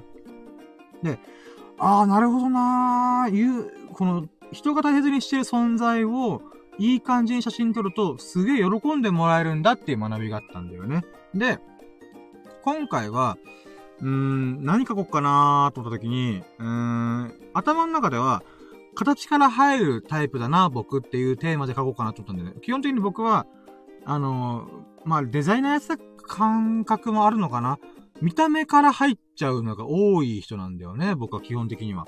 なんだけど、それ書こうと思った時に、うーん、なんだろう、急に頭の中で、パーンって、あ、これ書こうっていう風に切り替わったのがあって、それは、友人の、えーと、二人の友人がいて、じゃあ、えー、ミルクくんとエビス様の、えー、ダーツがあって、まず一本目はミルクくんのマイダーツをあげたの。で、二本目、今日に関しては、えー、エビス様のえー、マイダーツをインスタに上げたんだよ。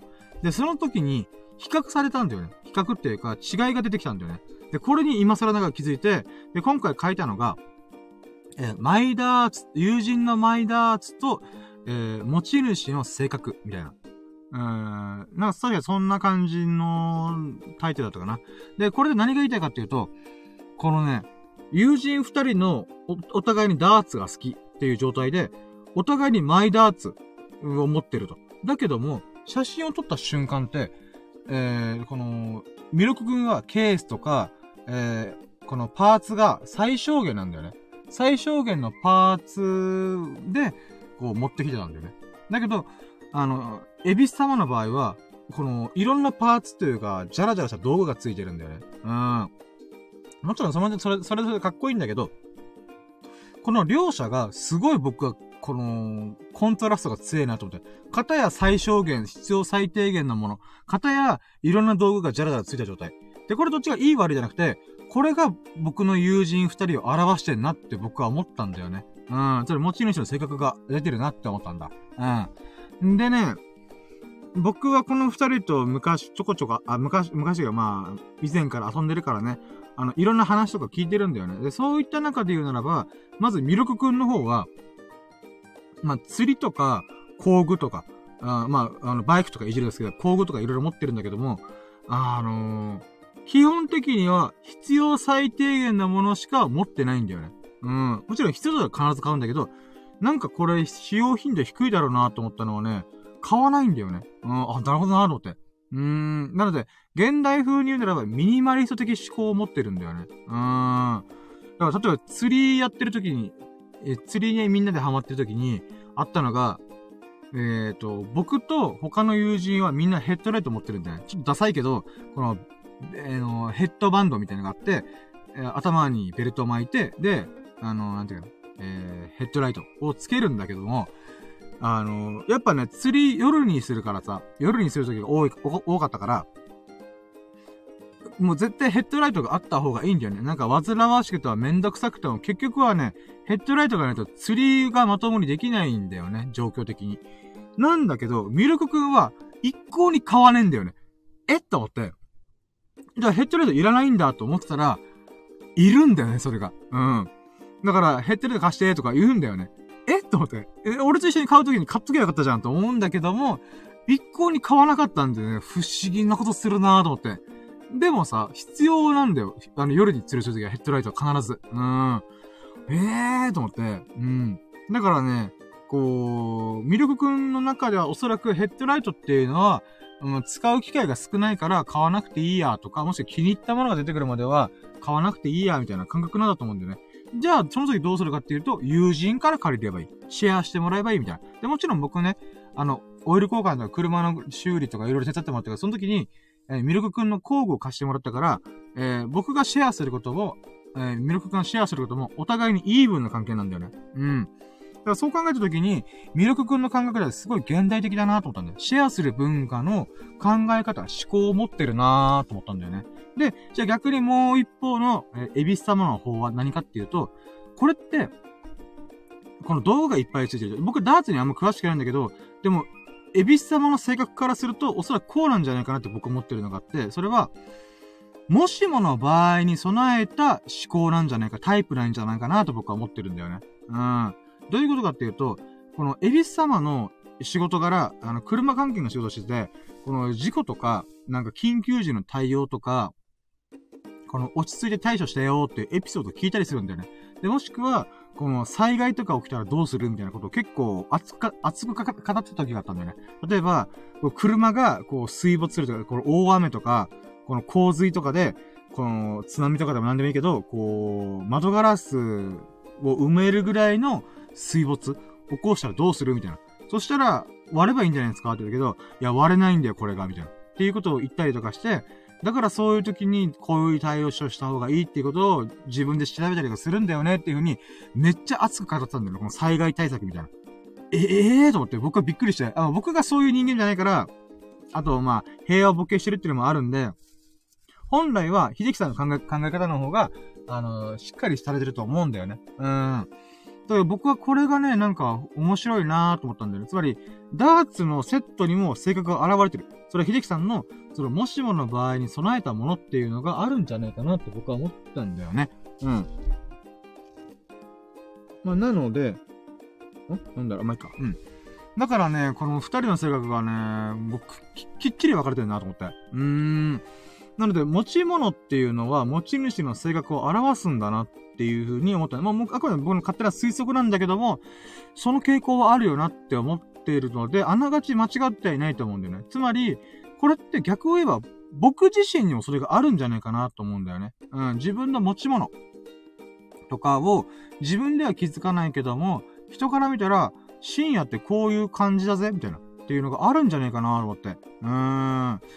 だからね、人様のものはね、あー、確かにこう、魅力がミニマリスト的思考だなとか、シェアする文化があるなとか、秀樹さん、あー、ミル、エビス様の場合は、えー、この、もしもの場合に備えてっていう、この、自分で何でもやるっていうマインドを持ってるなとか、うーん。だけど自分じゃわからないんだよね。うん。僕は果たして何なんだろうみたいなね。うん。まあ、なので、こう、人、あまあ、その、持ち、持ち主の性格を表すっていうのが、とっても興味深いなと思って、そこに急にプチブログのテーマをガッ、ガッチャコンって書いて、書き切りました。うん、800文字ぐらい書いたかな。うん。まあ、ぼちぼち書けたなーって思ったのがラッキーでございました。えっ、と、これが27ラッキー。え、28ラッキーは、うーん、何したっけな今日いっぱいあった気がするけど、そんなしてないか？えー、読書の話もした、えー、プチブログの話もした、うーん、28は、えーと、なんだっけな、28。なんかいっぱいあった気がするけどな28は、え？バックトゥーザフューチャー見ました。YouTube の動画見ました。あ違うなうん、バックトゥザ見ちゃう、プジプロ書いて、あ、そうか、忘れてた。算数の勉強しました。はい、算数の学び直しをしました。これが28だけ忘れないと感動しこう。うん。僕ね、あの、小学校4年生からの算数を学び直してるんですよね。うん。で、この前、あ、そういう数学アプリ、算数数学アプリっていうのがあって、えー、小学校4年生から中学校3年生までの算数と数学を、こう、アプリ上で問題を解きながらやるっていうのがあって、で、これがね、結構面白いんだよね。うん、なので、28ラッキーは算数の学び直しを、えー、15分ぐらいやったかな。うん。んで、29ラッキーは、その中で今回はね、えー、なんか不思議なんだよな。だから僕はね、ほんと頭悪いから、なんて言うんだろうな。なんでこれがこうなるかがわかんないんだよね。うん。こうなるっていうことを、こう、なんて、体当たり的にさ、この算数ドルを昔を解きまくって苦問式とかさ、何でもいいからこうバーって閉じてたから、こうなるんだなっていう、なんて言うんだろう。例えばさ、あのー、リンゴを持ってさ、手から離したら落ちます。っていう、落ちるっていうのは誰もがわかるじゃん。だけど、なんで落ちるかは、ニュートンが、万有引力っていう風に言ったわけじゃん。つまり、万有引力の仕組みが僕分かってないんだよね。数学上で、こう計算したらこうなるよって分かってる。落ちるって分かってる。だけど、なんで落ちるか、なんでこの計算が成り立つのかっていうのがわかんないんだよね。だから学び直しをしてるんだけど、今ね、今回気になったのは、えー、小数点の割り算。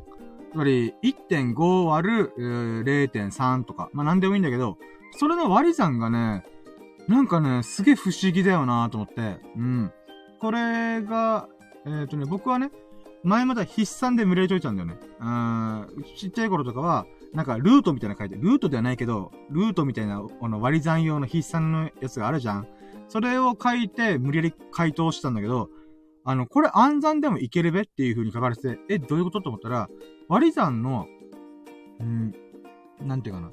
えー、計算をしやすいように、1回1.5と0.3だったら、えー、かける10をして、整数に持っていく。小数点関係なく、整数に持っていくと。つまり15、あ、違う。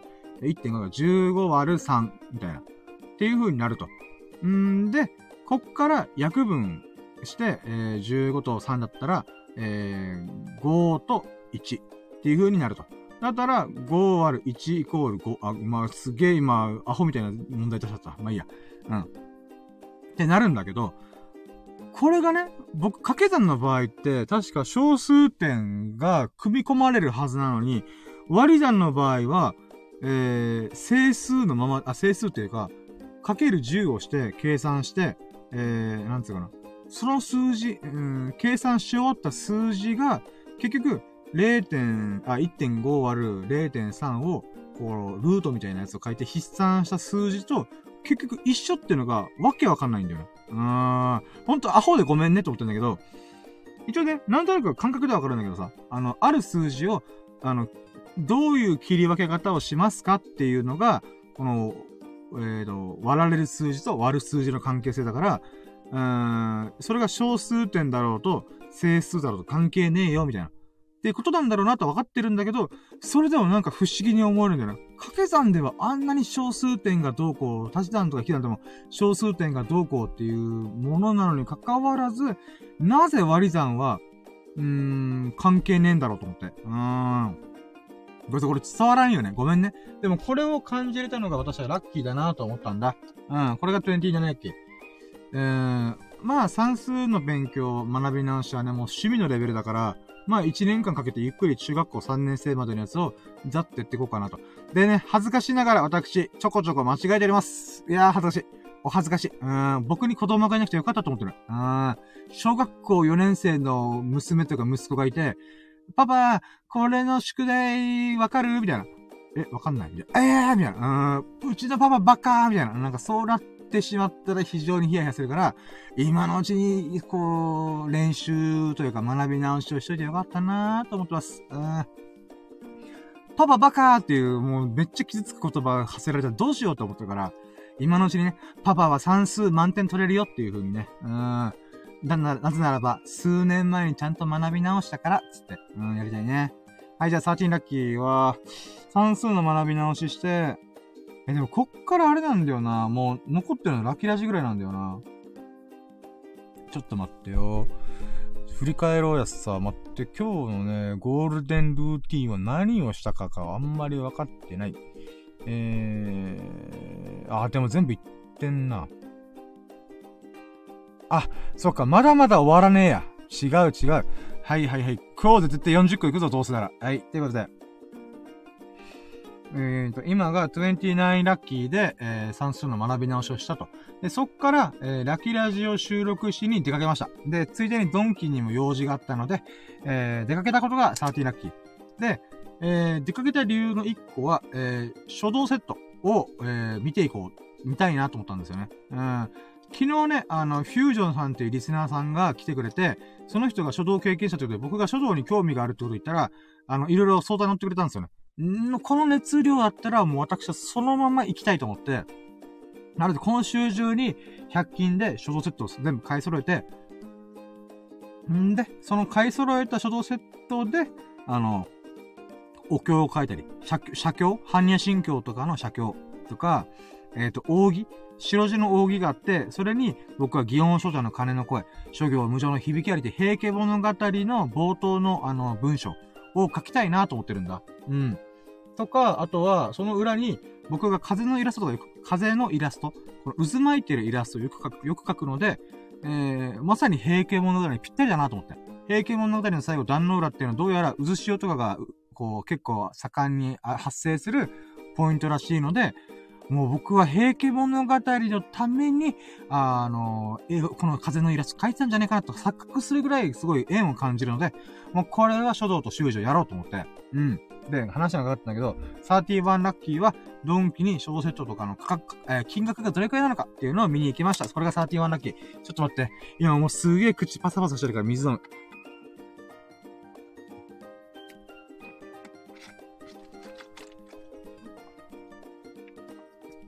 んで、えーと、見に行ったんだよね。で、金額がね、びっくりした。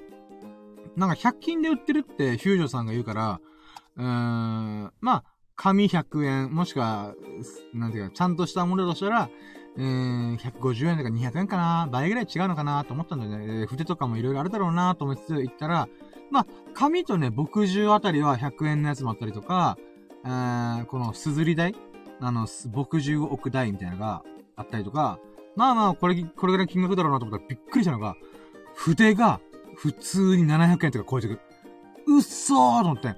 ここ、どんどんどん、ドンキーのドンキョーテの価格じゃねえと思って、ディスカウントショップじゃねえと思って、700円の筆だぞと思って、びっくりしたんだよね、ほんと。うーん。なので、この100均で絶対買おうと思って、まあ、100均で筆があるかどうかわかん、あ、まあ、あるだろうな、一応は。で、なければまたドンキ行って買えばいいだけだから、とりあえずね、この所蔵セットが意外と高いことにびっくりした。うーん。んでね、最悪100均でもなかったりとか高かったら、あのね、小学生が使う書道セットっていうのが2000円で売ってたから、まあ、最悪2000円でこれ買うか、とかね。うん、とりあえず価格帯というか、相場を今回見れたことが良かったなと思います。これが13ラッキーかな。うん。で、132ラッキーが、あのー、100均に、まあ、今回ドンキに行ったんだけども、やっぱドンキにもね、あの、般若心経を書く写経セットがありました。びっくりした。なんで、これが132ラッキーだね。うん。これがね、あ、これかーと思って。うん。で、僕はさっき言ったように仏教が趣味なので、般若心経とかもね、あの、ある程度の意味はきあの調べたことがあるんだけど、写経はいいよなって思ってたんで、今回ね、それが、そういう商品がまずドンキに置かれてる時点で、たとえ100均なかったとしても、ドンキに買いに来ればいいんだっていう風に思えたからよかったーって思うんだけど、金額がびっくりした。15枚セットで、えー、約800円ぐらい。高ーと思って。うっそだろうと思って。うーん。ちょっとこれにはビビったんだけど、あまあまあまあ、え、えー、みたいな。うーん、最悪もう、100均なかったら、自分で半紙に書こうかなと思ったよね。あー、恐ろしい。800円は高くね？と思って。うーん。まあでもね、そういうものがあるっていうのは知りなんで、うん。これが132ラッキー。で、133ラッキーはね、ドンキって、あー、そう、あ、待って、なんか買おうと一瞬思ったけど悩んだのがあったんだよな。違う。あー、なんか忘れてるな。ずっと思ってたものがあったわ。ドンキのやつ一回ストップして、あのー、133ラッキー。妹からフェイスパックをもらいました。イェイもうこれはすごいラッキーだった。これはね、あのー、ごめん。あ、ドンキーとは一応関係ないんだけど、これ、あい、忘れてさ、すげえ重要なラッキーだった。今日の、あのー、最優秀ラッキーにノミネートされるだろうなと思うぐらいでっかいラッキーだった。そう。あの、以前、うなじさんという方が僕に美のレクチャーをしてスキンケアした方がいいよっていう風に言ってくれたんで、それに乗っかってやってるんだけども、まあ、1ヶ月続けたら当たり前になるんで、えー、来月何しようかなーっていう相談をこの前したんですよ。で、その時に、じゃあフェイスパックやってみたらっていう話になって、やります僕、フェイスパックやりますみたいな。うーん。っていう状態になったんだよね。うんで、フェイスパックをやるにあたって、妹とかおかんに、フェイスパックってどう、どういうのがいいとかあるって聞いたんだよね。そしたら余ってるから使うって言われて、あ、もらうもらうっつってもらいに行って、でね、これがね、こう、結局妹が1円も使ってないから、もう全部あげるよ、みたいな。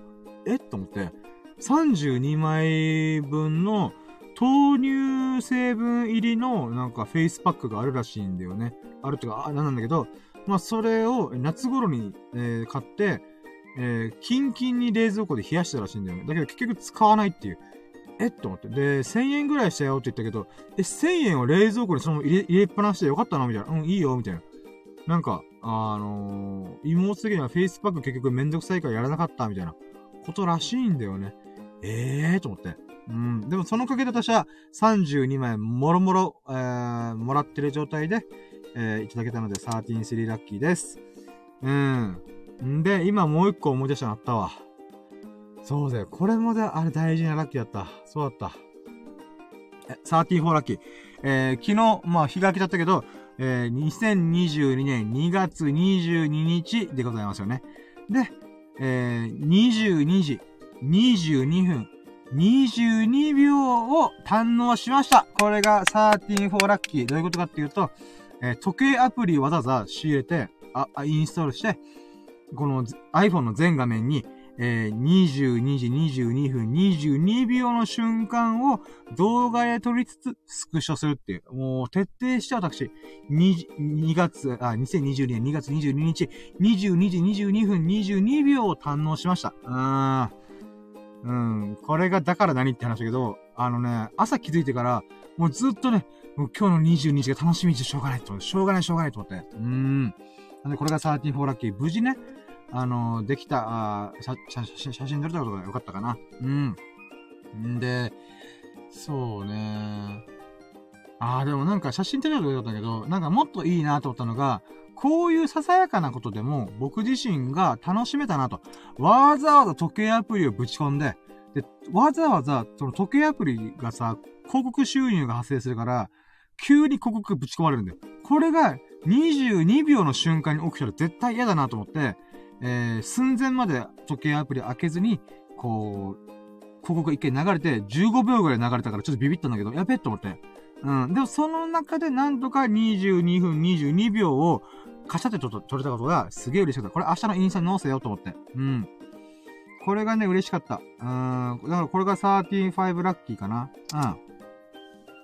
だからね、こういうささやかなことでもね、なんか楽しめたことが良かったなーと思って。うん。で、明日のプチブログのテーマももう決めてて、えー、ゾロってる。うん。ゾロめて、ゾロめ、な、なっていることをゾロってるって僕は読んでて、これがね、結構不思議に私思、あ、不思議なことがいっぱい起きるんだよ。うん。あ、そうだな、もう一個あったな。ほんとささやかなんだけど、これに類似するやつがあって、えー、僕ね、なぜか知らないけど、444の組み合わせをしょっちゅう見るんだよ。3、4。うん、トリプル4。で、じゃ日本の語呂合わせではさ、4という数字は死を連想させる。ですの死ね。うん。連想させるから、不吉な数字は不穏な数字だってみんな言うじゃん。だけどね、これ僕、もう、この考え方素晴らしいなと思って。タレントのアンミカさんが、あの、4という数字や幸せの視野で、はぁとって、もう確かにその通りだと思って、そう、4という数字は死と読むだけど、これは幸せの死と思えば、ん問題ナッシングだから。うん。だからね、僕、なぜか知らんけど、最近ずーっと4のゾロ目をよく見るんだよね。マジで。不思議だよ、マジで。他の数字全く見ない。3時33分とか、333の組み合わせをほぼ見えるに関わらず、4の組み合わせを何回も見るんだよ。本当に1週間に5、6回ぐらい見る。うん、週5、6で見るんだ、俺、と思って。例えばね、4時44分。まあ、こんな時間に僕は、あのー、過ごしてる人間だから、それ4時44分見やすいじ、えー、なんだろう、生活スタイルなんだけども、あの、ジョギングでもさ、4. 点、えー、4.44km とかの時にパッと時計見たりするの。時計で、あの、歩数というか、距離測ってるから、え、このタイミングで俺4.44見るんだとかね。そういうことが今日あった。びっくりした。これが、え、13、6ラッキー？え、カウントミスしてる今俺。カウントミスして、まあ、いいや、13、6ラッキーや。もうカウントがわからん。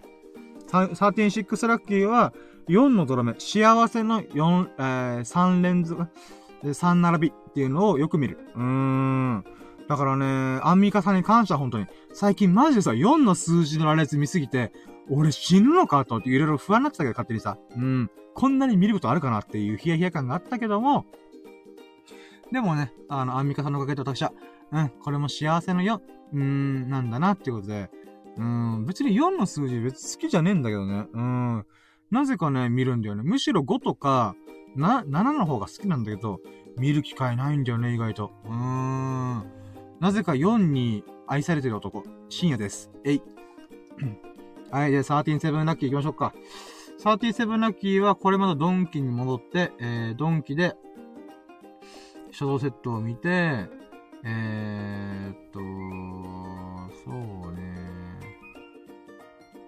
何あー、一応スキンケアコーナー行きました。うん。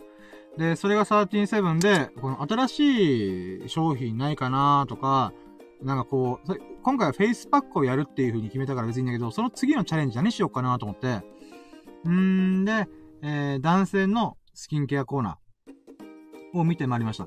本当はね、女性用のこのスキンケアコーナー行きたかったんだけど、その勇気なかった。俺彼女もいねえし、妹もその一緒に行ってくれないから、さすがに男一人で女性のスキンケアコーナーはね、なんか、うーん、なった。うーん。なんかね、昔さ、おかんに連れられてデパートに行ってさ、こう、おかんが下着とか、このブラジャーとかさ、パンティーとかをさ、こう、なんかこう、どれ買おうかなみたいなやってる時に、子供ながらにさ、すげえいたたまれたかった。それを思い出した。うーん。なんか、早く、ママ、まあまあ、お、おかん早く決めてーとかも言いながら、うーん。そんな感じだった。うーん。その気持ちを今回思い出した。うー女性のスキンケアコーナーに足を踏み入れたけど、こんな、こんななりの、うーん、ビッグでファットのワガマンボディが、うろついたらすごい嫌な目で見られるだろうなっていう、恥じらいがありました。うーん。な、でもね、それを感じたのがね、ちょっと懐かしかった。うん、なんていうか思い出したしね。うん。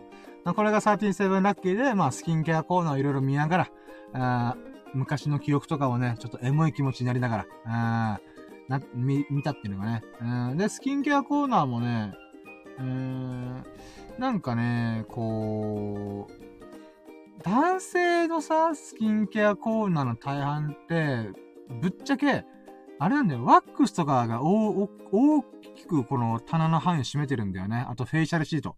まあ、確かにね、男性でね、こう、スキンケアするとか化粧するっていう人はちらほら増えてるらしいけど、若い世代で増えてるらしいけど、うん、未だまだ、こう、なんかな、一般的ではないんだろうなと思って。うーん。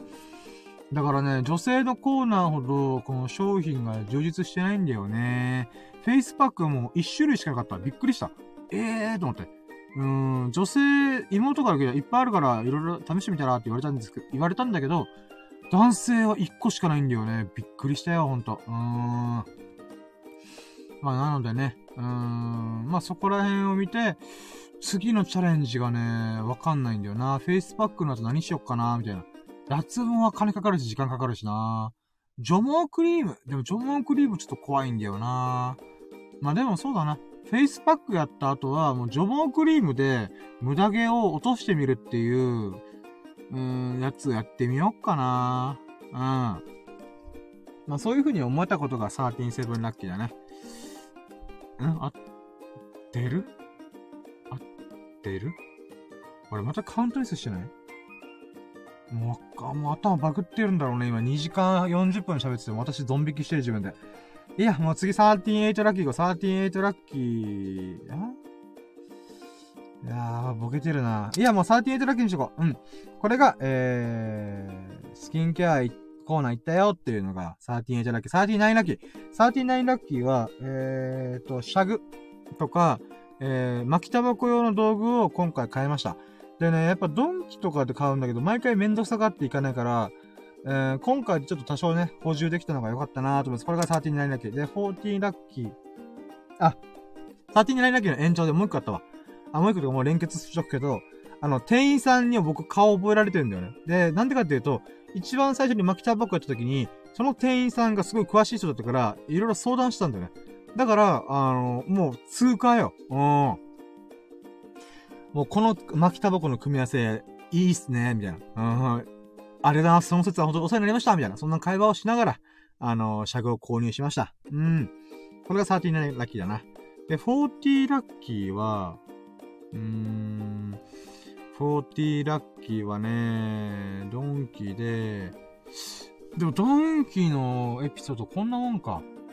ん、そうだね。OK、じゃあ、いよいよ、えー、今現在に近づいております。うーん。2時間40分前、えー、ラッキーラジオやりましたってことで、これが40ラッキー。うーん、89回目のラッキーラジオでございます。んで、えー、こっからもラッキーがカウントしていくよ。41ラッキー、えーと、まるちゃんさんという方がいらっしゃってくれました。やった。ありがとうございます。マジありがとう。うん。んで、その次に、えー、みここさんという方が、方が、もう、今もおそらく聞いてくれてますよね。聞いてくれている、うんと思っています。えー、20、あ、42ラッキー。みここさんが来てくれました。やった、ありがとうございます。やった、嬉しい。コメントもくれて嬉しかったです。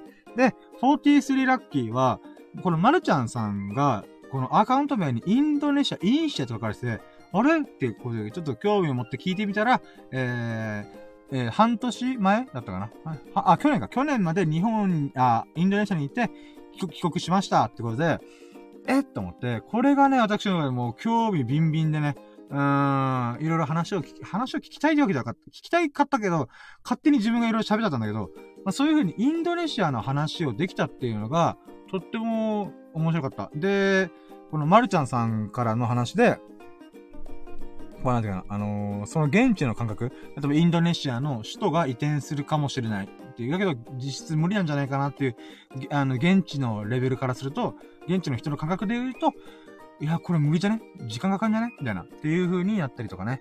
うん、そういう話をいろいろ聞けた、リアルな話を聞けたっていうのが、とっても嬉しかった。うーん。なるほどね。これがね。これが23ラッキー。うん。で、自分自身もね、こう、いろいろ喋れたっていうか、インドネシアの知識をね、ざっくり喋って、やっぱいつかインドネシア行きたいなーとか、旅行いろいろなとこ行きたいなーっていう欲、欲求がね、高まりました。えー、で、44ラッキー、44ラッキーは、えー、その流れで、えー、みここさんがフォローしてくれました。ありがとうございます。やった嬉しい。もうマジで、ひゃふいプルルルルルって感じ。もうね、嬉しかった。ありがとうございます。もう、久々にね、このフォローしてくれるだけで私は嬉しい。はい、ということで、これがまず44ラッキー。で、45ラッキーが、えー、BKB 的なってコメントで、え、なんだろそれって思ったら、バイク川崎バイクさんという芸人さんがいらっしゃって、僕とノリがすごい似てるらしいので、YouTube で一回見てみてっていう話があって、あ、そのグッドインフォメーションいただきますってことで、まあ、それがね、とっても嬉しかったです。なので、必ずそれ見ます。うん。明日やることできました。うん。で、その流れからの、えー、46ラッキーは、このダイエットとか、あまあ、僕が取り組んでる、えー、ことに興味を持ってくれたので、こうコメントいろいろね、あのー、やって、まあ、なんだろう、ダイエット話に興味を持ってくれたことがとっても嬉しかった。これが46ラッキー。で、そっから僕は40分間取り留めもない、言語化してない、もう、しどろ戻るな。まとまってない、えー、喋りをしちゃって、しちゃったんですけどね。それでもね、優しい、みここさんが優しく、こう、いろいろ聞いてくれたりとかね。うん、興味を持って、も、持ち続けてきてくれたこと。これが僕はとっても嬉しかった。本当に。で、自分自身もね、やっぱ、うーん、友人とか家族とか、家族とか、まあ、おかんとか妹、ダイエットに興味ある、興味あるって言ってないんだな。うん。まあ、うん、結構乗っかってくれる人には喋ってたんだけど、それはやっぱ断片的なもの。1日24時、あ、1日1食生活できたよ、今日もできたとか、うん、地獄で痩せたよとか、ウォーキング、ジョギング楽しいよとか、なんかそういう話の断片的なものがしてなかった中で、今回、そっか、み、みここさんに少しでもね、もう聞、け、聞いてくれてる間だけでも、私は、こう、自分がね、こう、なんかダイエットしてうまくいった部分を少しでもお持ち帰りしてもらいたい、プレゼントしたいっていう風に思ったんで、それをできたのがね、一連の流れ、えー、ダイエットを始める前の準備、ダイエットを始める瞬間の準備、で、ダイエットをしてからっていうこの3段階に分けて、自分なりにバーっと喋って、出たのがね、嬉しかった。うーん。でもね、マジでまとまってなかったなっていうのはショックだったな、自分で。まあでもこれはね、あのー、いつかちゃんとコンテンツ何かしらにするんで、うん。まあそれが、それのね、第一発目ができたのがね、とても嬉しかったです。まあその代わり、あの、みここさんの貴重な時間を、こう、いただいてしまったのがね、大変申し訳ないんだけども、ありがとうございます、とで。うん。っていうのが46ラッキー。ー、ですね。うん。んで、こっからだよ。こっから、思い出しラッキーで、どうしても俺あと4個言って、えー、47、48、49、50ってことで、50、50ラッキーを食い、食い込みて。うん、もう2時間50分喋ってるけど、もうこれを終わるまでは俺はなんとか粘るぞ。ということで、まず1個目上がるんだけど、まず、えー、47ラッキーは、えっ、ー、と、僕の、うーん、思考スタイルというか、特性に関わるもので、僕、HSS 型 HSP らしいんですよね。診断は先生から受けてないけど、わかり、わかりみがすごいんですよね。えっ、ー、と、ちょっと待って、今ゲップした。えーまあ、とりあえず、47は、え HSS 型 HSP の動画で、えー、わかりやすくね、共感するような話をしてくれた動画を見つけて、あ、これすごいいいなーっていうのがあったんで、これが47ラッキー。んで、僕は HSS 型 HSP っていういうので、これね、人口で言うなら6%ぐらいらしいんですよね。うん。なので、1億人いたら6%って何、何人 ?600 万人ぐらいかな？ん？合ってる？合ってないかも。まあいいや。うん。とりあえず、人口の6%しかいないって言われてて、HSP っていう繊細さんっていうことで、なんて言うんだろうな。あの、今、市民権を得始めてる領域だと、領域だと思うんですけども、あのね、HSS 型 HSP っていうのは、その繊細さんと呼ばれてる HSP の中でもさらに少ないんですよ。うん。だからね、厄介な特性を持っちゃったなと思うんだけども、でも楽しいからしょうがないんだけど、あのね、ほんとね、今回のあるあるっていうか共感ネタで思うのは、初対面の人にはすごく喋るんだけど、あの、2回目3回目会うと何喋っていいかがわからん。わかると思って。うーん、とか、うーん、なんだろうな。うーん、あ、待って、あ、待って。何言ったかな待って、今日、えーと、まあ、繊細の癖して刺激を求めたがるみたいな。うーん、なんかそんなことも言ったの。まあ、それもすげえわかるし、あと、飽き性とか、うん、あと、光とか音とかに敏感みたいな。うん。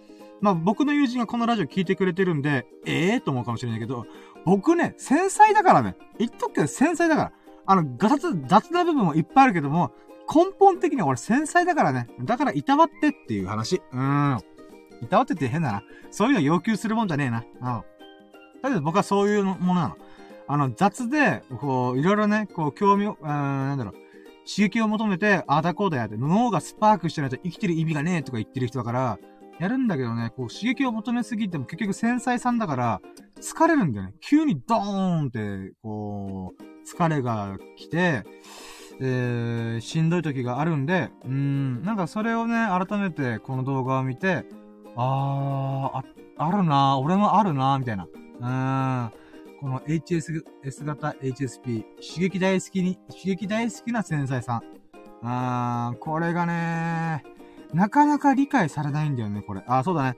ごめん、47は、えー、HSS 型 HSP のあるあるネタみたいなものを、の動画を見た。で、48は、ん？なんか今、ピピってなった？まあいいや。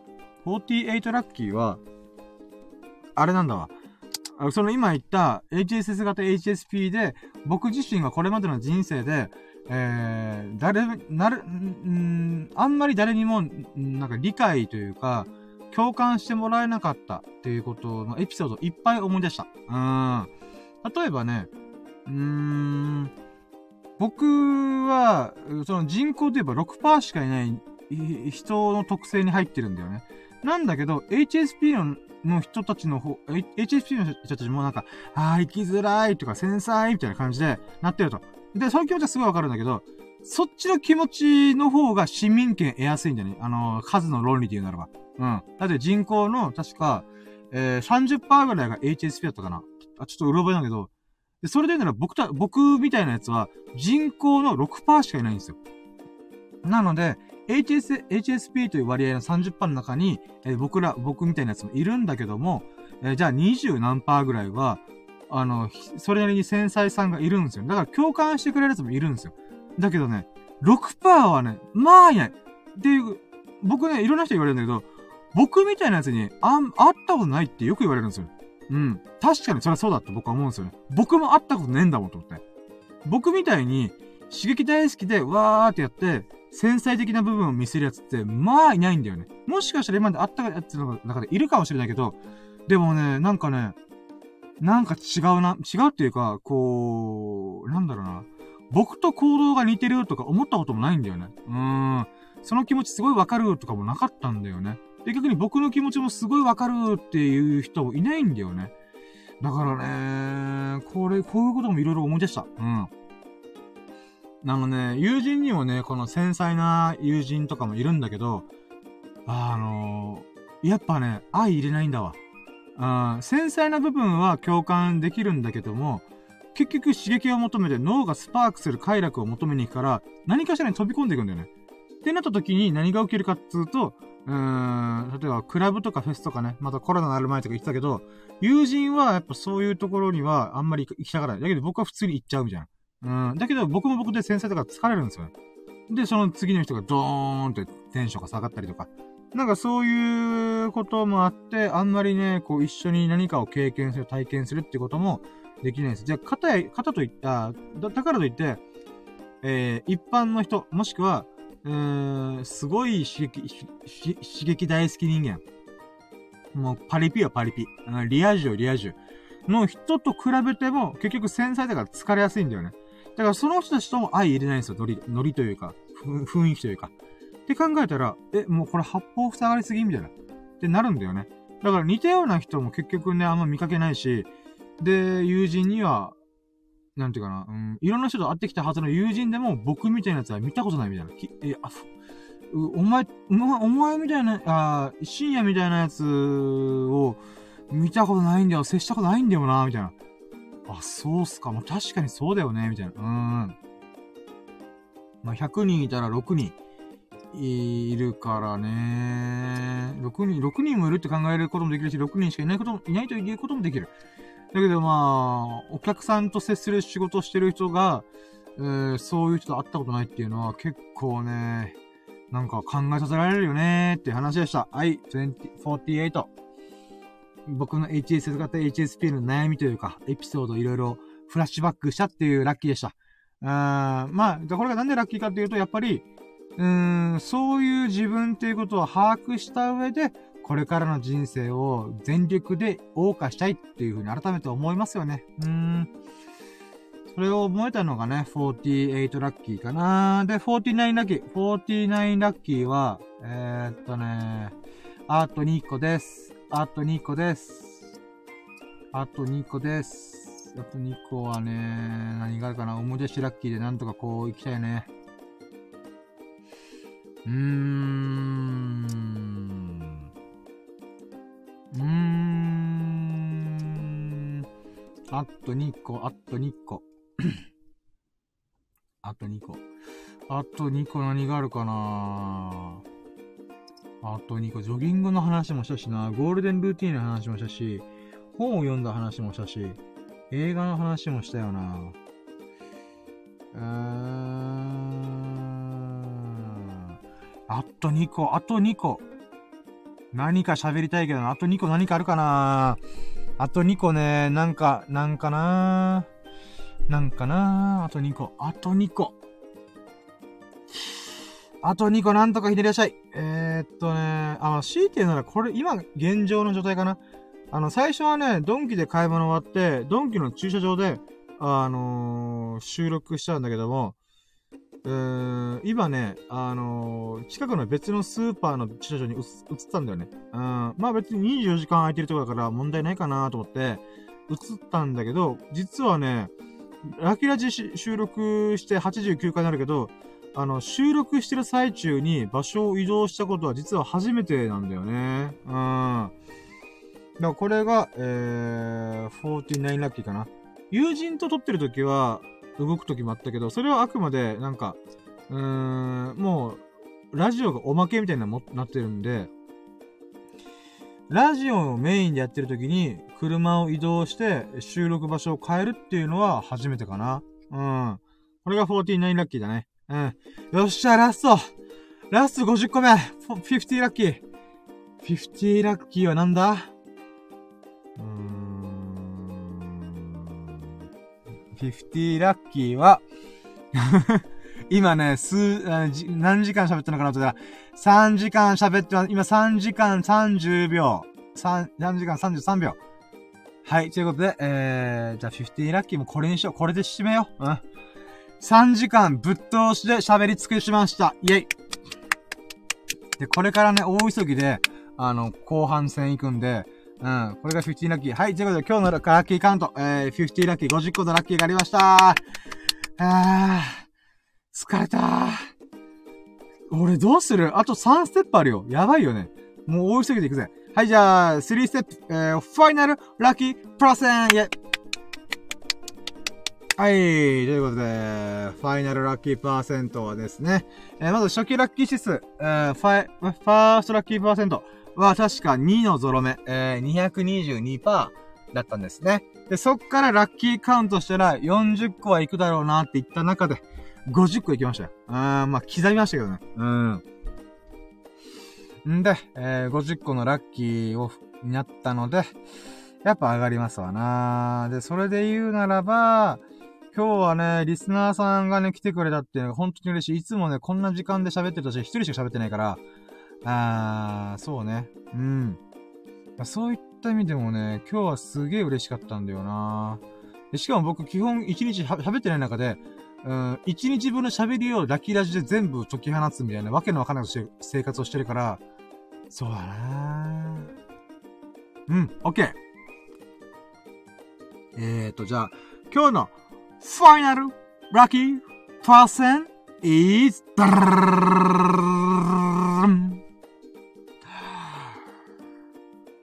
four forty four あ、あ、444パイェイはい、えーとですね、えー、222%から、えー、倍の444%、えー、4のゾロ目、えー、幸せの4ということで、うーん、これね、ちなみに昨日もだわ。あー。昨日もね、444%にした気がする。でもね、今日はね、やっぱね、2の日だし、うん、ニャンニャンの日だから、倍にして444%。2倍、222%を2倍にしたら、444%ってことで。うん。合ってるよな。合ってる？合ってるよね。うん。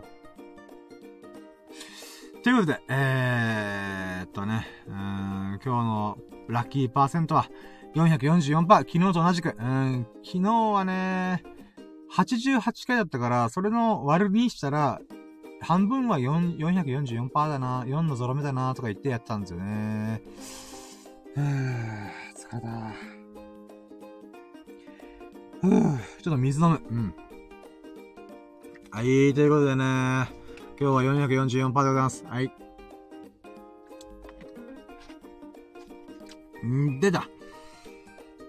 はい、えー、4ステップ行きましょう。うん。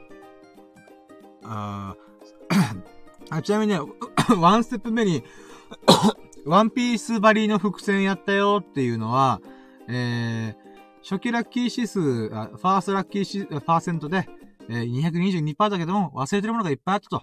それを組み込んだら結局倍以上いたよと。うん、そういうだけ、それだけの伏線です。うん、もう、しょぼい、しょぼい伏線でございます。はい。んで、えー、一応今ので伏線回収しましたと。はい。で、4ステップ目、4ステップ目。今日の最優秀ラッキーやあー。ため息混じりの最優秀ラッキーって変だね。テンション上げてこう。うん。もう絞り出すよ。あと10分15分で終わらすから。うん。はい。ということで、今日のラッキーはですね、もう50個もあってもとんでもないんで、ちょっとどうしようかなと思って、ちょっとノミネートラッキー行きましょう。まず、ワンノミネート。ワンノミネートは、えー、妹から、フェイスパックをいただきました。やった。んで、2ノミネート。それは、2022年2月22日22時22分22秒を体験、堪能しました。イェイ。これが2ノミネート。うーんで、えー、3ノミネートは、うーん、そうね。3ノミネートは、うーん、あ、ゴールデンルーティーンを確立したこと。うん、イェイ。あ、達成したことね。うん。まあ、これは昨日の途中からちょっと考えたんだけど、今日の朝、ちゃんと遂行できたと。あから、今にかけて、ちゃんと実行できたと。うん。10個ぐらいの、このラッキーをね、ラッキーというかこの項目をちゃんと、あの、コツコツコツコツやってきました。うん。なんで、これが3ノミネートかな。なんで、4ノミネートは、えー、そうね。うーん、ニココさんと、えー、まるちゃんさんというリスナーさんが、この、とコメントでコミュニケーションできたこと、イェイうん、これやっぱ嬉しいね。うーん。あ、でも待ってよ。コミュニケーションできたこと、そうだね。あ、じゃあ、わかった。まるちゃんさんとインドネシアの話をできたこと。イェイ。これが4ノミネート。で、5ノミネートは、えー、みここさん、みここさんが、えー、僕のラッキーラジオね、聞いてくれて、で、さらに最初ら辺にね、なんか、すげえ喋ってるついたっていう、うーん、そういうコメントから入ってきたんで、おー、そういうこともあるんだと思って。うん。で、えー、そっからね、あのー、フォローしてもらったりとか、えー、ダイエットの話に興味持ってくれたりとか、もうそれがね、とっても嬉しかった。で、あとはこの芸人さん、えー、ノリが似てるっていうことで、僕のもしかしたら指針になる人とかもしれないんで、そういった意味で YouTube でね、ちょっと僕に似たような人を、ちょっとけ、チェックしてみようかなと思います。本当にいい、グッドインフォメーションいっぱいいただけたってことが、5ノミネノミネートでした。はい、ということで、さあ、こっからですよ。こっから、この5ノミネートの中で一番ラッキーだなと思ったこと。うん。まあね、3時間ラッキーラジしたとか、実はね、結構ザラにあるっていうね。うん。いつもはね、2時間とか1時間ならあるけど、時々ね、3時間超えてくから、意外と3時間はね、普通っちゃ普通みたいな。うーん、ラッキーもね、50個もね、久々に行ったなと思うけど、うん、意外とあるっちゃある。って考えたらね、やっぱこの今回の5ノミネートが非常にラッキーな出来事だったんじゃないかなと思うんだよね。んで、そっからだよ。これから、一個にしろ、絞る、絞るんだよ、最優秀ラッキー。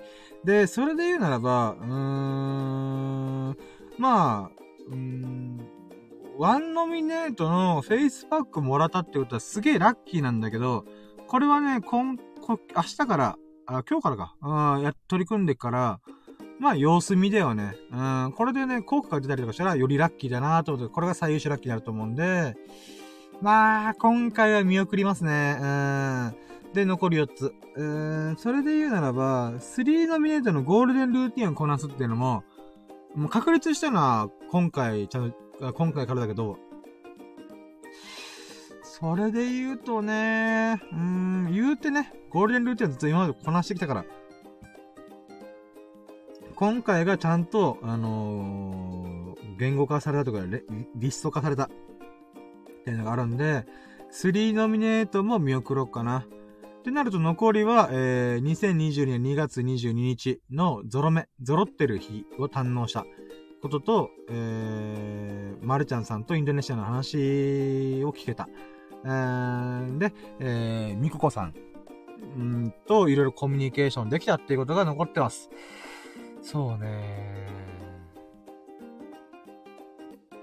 うわー、悩むね希少性で言うならば2022年のゾロ目の方がすごいんだよ。だからこれ200年後しかないからね、ゾロ、ゾロってるのは。あー、だけどね希少性で言えばぶっちぎりなんだけどね人との縁というのはまたそれに匹敵するぐらいの、えー、希少性があるんだよな。うーん。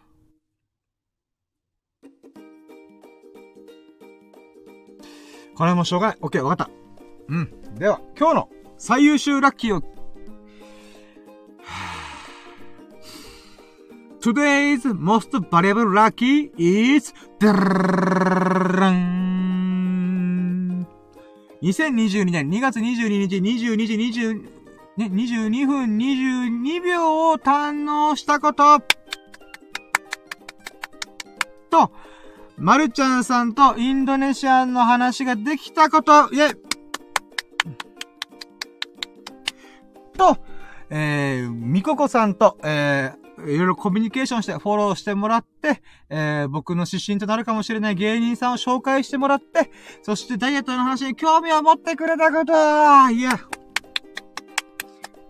もうね、あの、史上初めてです。今回初めて3つ選びました。あー、もうこれ無理決められないと思って。うーん。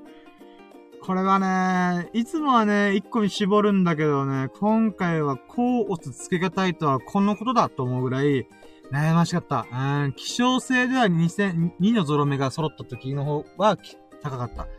だけどね、やっぱこう、ミココさんのね、入りもすごい感動したんで、すげえ喋ってるやついたよ、みたいな。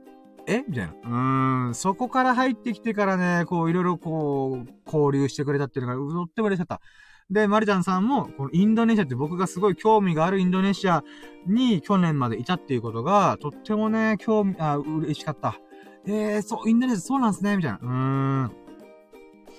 なのでね、もうこれはね、いやー、決められんかった。だから史上初めて、僕がこの企画を初めて3個選びました。今まで2個の時はあったけどね、さすがに2個までは許せたけど、3個はね、まあ、初めてだわ。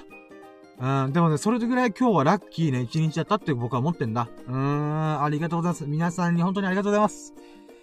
はあ、この時代に生まれた私非常にラッキー。うーん、2022年2月22日22時20 22分22秒を堪能できる瞬間に生まれをした。も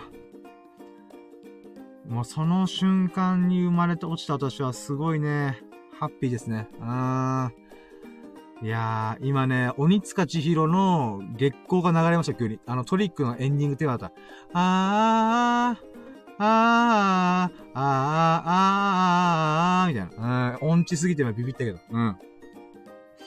はい、ということで、今日の最優秀ラッキーは3個選びました。イェイはい。んでね、えー、明日のラッキーカムトゥルー、あ、5ステップ明日のラッキーカムトゥルーいや、略してラッカムってことで、これはね、あのー、これまでのラッキーラジオでは過去と現在の話しかしてないんだけど、未来のラッキーもカウントしていこう。掴み取りに行こう。っていう企画でございます。簡単に言うと目標とか夢ってことですね。うん、ドリカム的な感じでラッカムってことで。うーん。まあ、自分が喜ぶこと、嬉しいことをやっていこうっていうことなんだけども、うーん、まあ、1個目のラッキーカムはもう毎回一緒なんだけど、あの、ゴールデンルーティンをちゃんとこなす。ジョギングをしたり、運動をしたり、ダイエットをしたり、うん、ブログ書いてみたりとか、ラジオやってみたり、ラジオやったりとか、そういうもろもろをね、やるっていうのが私の、えー、ゴールデンルーティンでございます。うん。んーで、えー、もう一個はね、まあ、明日ね、書道セットを買いに行きたいなと思うんで、ちょっと時間の調整とかをしようと頑張ってるんですけども、えー、今日の時点で、えー、あ、てか今の時点で4時42分っていう恐ろしい時間帯なので、えー、もしかしたら100均いけないかもなっていうヒヤヒヤ感。本当はね、私、あの、1時間で終わるつもりだったんだけどね。あー、いやー、楽しくてしょうがなかった。あー、まあ、しょうがない。うん。なので、明日はね、うーん、まあ、100均行けたら行きたいけど、うーん、まあ、数日以内のラッキーカムかな。うん。あとはね、何やりたいかな、明日。うん。明日やりたいこと。明日はね、あ、そっか、祝日か。あー、でもやりたいことがな、あんまないんだよな、今。えー、うーん、まあいいや。ちょっとこう、今日はもう頭回ってないから、とりあえず明日はゴールデンルーティン引き続き、明日もこなすっていうのが、あラッキーカムかな。うん。そうしてれば何かしらラッキーが向こうから、あのー、飛び込んでくるだろうなと思うんで。うん。はい、ということで。えー、疲れたぜでもやっと、やっとね、すべての工程が終わりました。いやー、ラッキーラジの全企画、今、やっと終わりました。あー。3時間15分喋り喋った。いやー、うん。ちょっと水飲んでからね、まとめ入ろうか。はい。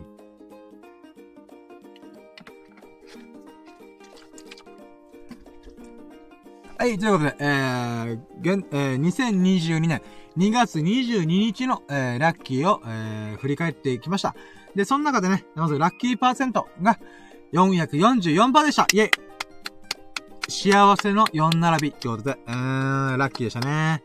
んで、えー、ラッキーカウントは、50ラッキーいや、50個のラッキーがありました。いやー、嬉しかったね。んで、えー、今日の最優秀ラッキーは、えー、3つあります。一つが2022年2月22日22時22分22秒を堪能できたことと、えー、二つ目が、えー、まるちゃんさんというリスナーさんがインドネシアから、あインドネシアに、えー、在住っていうのかな？いて、その流れでいろいろインドネシアのね、リアルな、あのー、感覚っていうのを、えー、共有、共有っていうか、してくれたこと。うん、それが非常に勉強になった。ありがとうございます。で。で、もう一個ラストが、えー、みここさんという方が、あのー、お付き合いいただいて、えー、コミュニケーションいろいろしてくれたんで、えー、なんていうの、うん、自分の指針となるかもしれない芸人さんを紹介してもらったりとか、ダイエットの話に興味を持ってくれたりとか、うん、フォローしてくれくれたりとか、もうそれがね、とってもとっても嬉しかった。だからこれがラッキー、三つ目の最優秀ラッキーでした。はい、ということで、えー、あと、あ、そうか、あと、ラッキーカムか。明日のラッキーカムはまあ、引き続きゴールデンルーティンをこなして、100均に行く隙間を見つけて、すぐ書き込んでいく。うーん、ぐらいかな。えーはい、ということで。いやー、喋りに喋って3時間半でございます。私。えー、さすがにね、もう朝4時でございます。4時、4時とかもう5時でございます。さすがに疲れたね。でもね、充実した、えー、疲れでございます。うーん。もうこれからぐっすり寝てね、えー、寝まくって、明日またゴールデンルーティンをコツコツこなしつつ、えー、またラジオでいろいろ喋っていきたいなと思います。いやー、じゃあ、終了しよっかね。はい。ということで、えー、ラキラジ3時間15分にわたりお聞きいただき、本当に本当にありがとうございます。えー、まるちゃんさん、みここさん、本当に本当に嬉しいです。ありがとうございます。んでね、あのー、おそらくね、アーカイブで友人の、えー、スサノーくんが聞いてくれてると思うんですが、今日もまた3時間半喋って、3時間15分か喋っちゃったテヘペロってことだ。うーん。昨日はね、確か僕、3本撮りで6時間喋ったんだよね。うーん。恐ろしいなって我ながら思ったんだけど、うん。今回も今回で1本で3時間15分喋るっていうね。うーん。いやー、恐ろしいわー。うん。ね、確かに6時間喋ったん、喋ったな。うん。6時間半喋った昨日。うん。え確かおそらく3時間半喋った。2日連続で3時間超えじゃね？あれ？待って、やばくね？まあいいや。うん。はい、ということで、まあそれをね、佐野くんや、あの、友人の秀樹さんが聞いてくれてると思うので、いつもお聞きいただき、本当に本当にありがとうございます。いやー。はあ、幸せすぎて半端ねえよ。はい、ということで、えー、まあ面白かったなーとかいいなーと思ってくれましたら、ハートマークやフォロー、コメントをぜひともよろしくお願いします。で、コメントに関してはね、ラッキーコメントも随時お待ちします。あなたの最近のラッキーを、あなたに身に巻き起こったラッキーを、えー、コメントしてもらってとても嬉しいです。えー、でね、もうここまで聞いてくれた3時間半、3時間20分のね、アーカイブでも聞いてくれた人はね、あの、もしよろしければ、あの、投げ銭お待ちしてます。うん、露骨なお願いですが、これが私のラッキー、喜びになりますんで、投げ銭を何卒よろ、ぜひともよろしくお願いします。深夜の、深夜のジャンクコンパス、ラッキーラジエ、清き清き投げ銭を1コイン、1ポイントよろしくお願いいたします。ペコリってことで。うーん。まあね、あの、最後に露骨なお願いしますけども、うーん、やっぱりね、自分の欲望はちゃんと言おうっていう気持ちで私やってますんで。うーん。まあ自分に正直なんで、まあそれを言っていいのかとかいうのはちょっと話違うだろうとは思うかもしれないけど。うーん。僕は投げ銭が欲しい。うん。うん。ということで、最後に、もう誰も聞いてないかもしれないと思いながら今、私、うん、露骨に投げ銭をプリーツしました。はい。ということで、まあ、これが、これが僕、This is me! グレートショー、グレーテストショーバンバリに This is me! ということで、うーん。これが私なんです。はい。ということでね、あのー、ここまで聞いてくれた、まあ、3時間10、20分にわたるラジオを聞いてくれた、優しい優しい、えー、皆様にね、あの、本当に私いつも感謝してます。で、そんな皆様が、ほがらかな日々と、幸大きい日々を過ごすことを心の底から祈っております。いつも祈ってるよ、ベイビーってことで。うーん、お経を読みながら祈ってるよ、ベイビーってことで。うん、みんながね、ほんと、ほがらかな、もう、わー、幸せ、笑顔に溢れる人生、日々っていうこととか、あとは、ほんと、幸運、ラッキーがね、多い一日、日々を、人生を、えー、堪能してもらえて、謳歌してほしいなと心の底から思ってます。うーん。ということで、えー、ここまで聞いてくれて本当にありがとうございました。Thank you for listening! Have a nice day! いや3時間20分、お聞き的、本当に本当にありがとうございました。今回のラッキーラジオですね、えー、シャープ89ということで89回目の、えー、ラジオでございました。89回、えー、次はね、明日は、えー、90回行きますよ、ついに。あー、100回まであと10回、10日で、えー、いけると思うので、記念すべき100回収録はね、どうしよっかな。企画を考えるけどどうしよっかなと思ってる。うん。顔出しするかもね、もしかしたら。うん。TikTok とかインスタとか YouTube で同時配信して、うん、100回をいろいろやろ、やるかなわかんねえけど。うん。まあ、あのー、100回まで頑張りたいと思います。じゃあ今回は89回目の、えー、ラッキーライトでございました。本当に本当にありがとうございます。えー、マルタンさん、ミココさん、本当に本当にありがとうございました。はい。では、終了。お疲れ様でした !Thank you!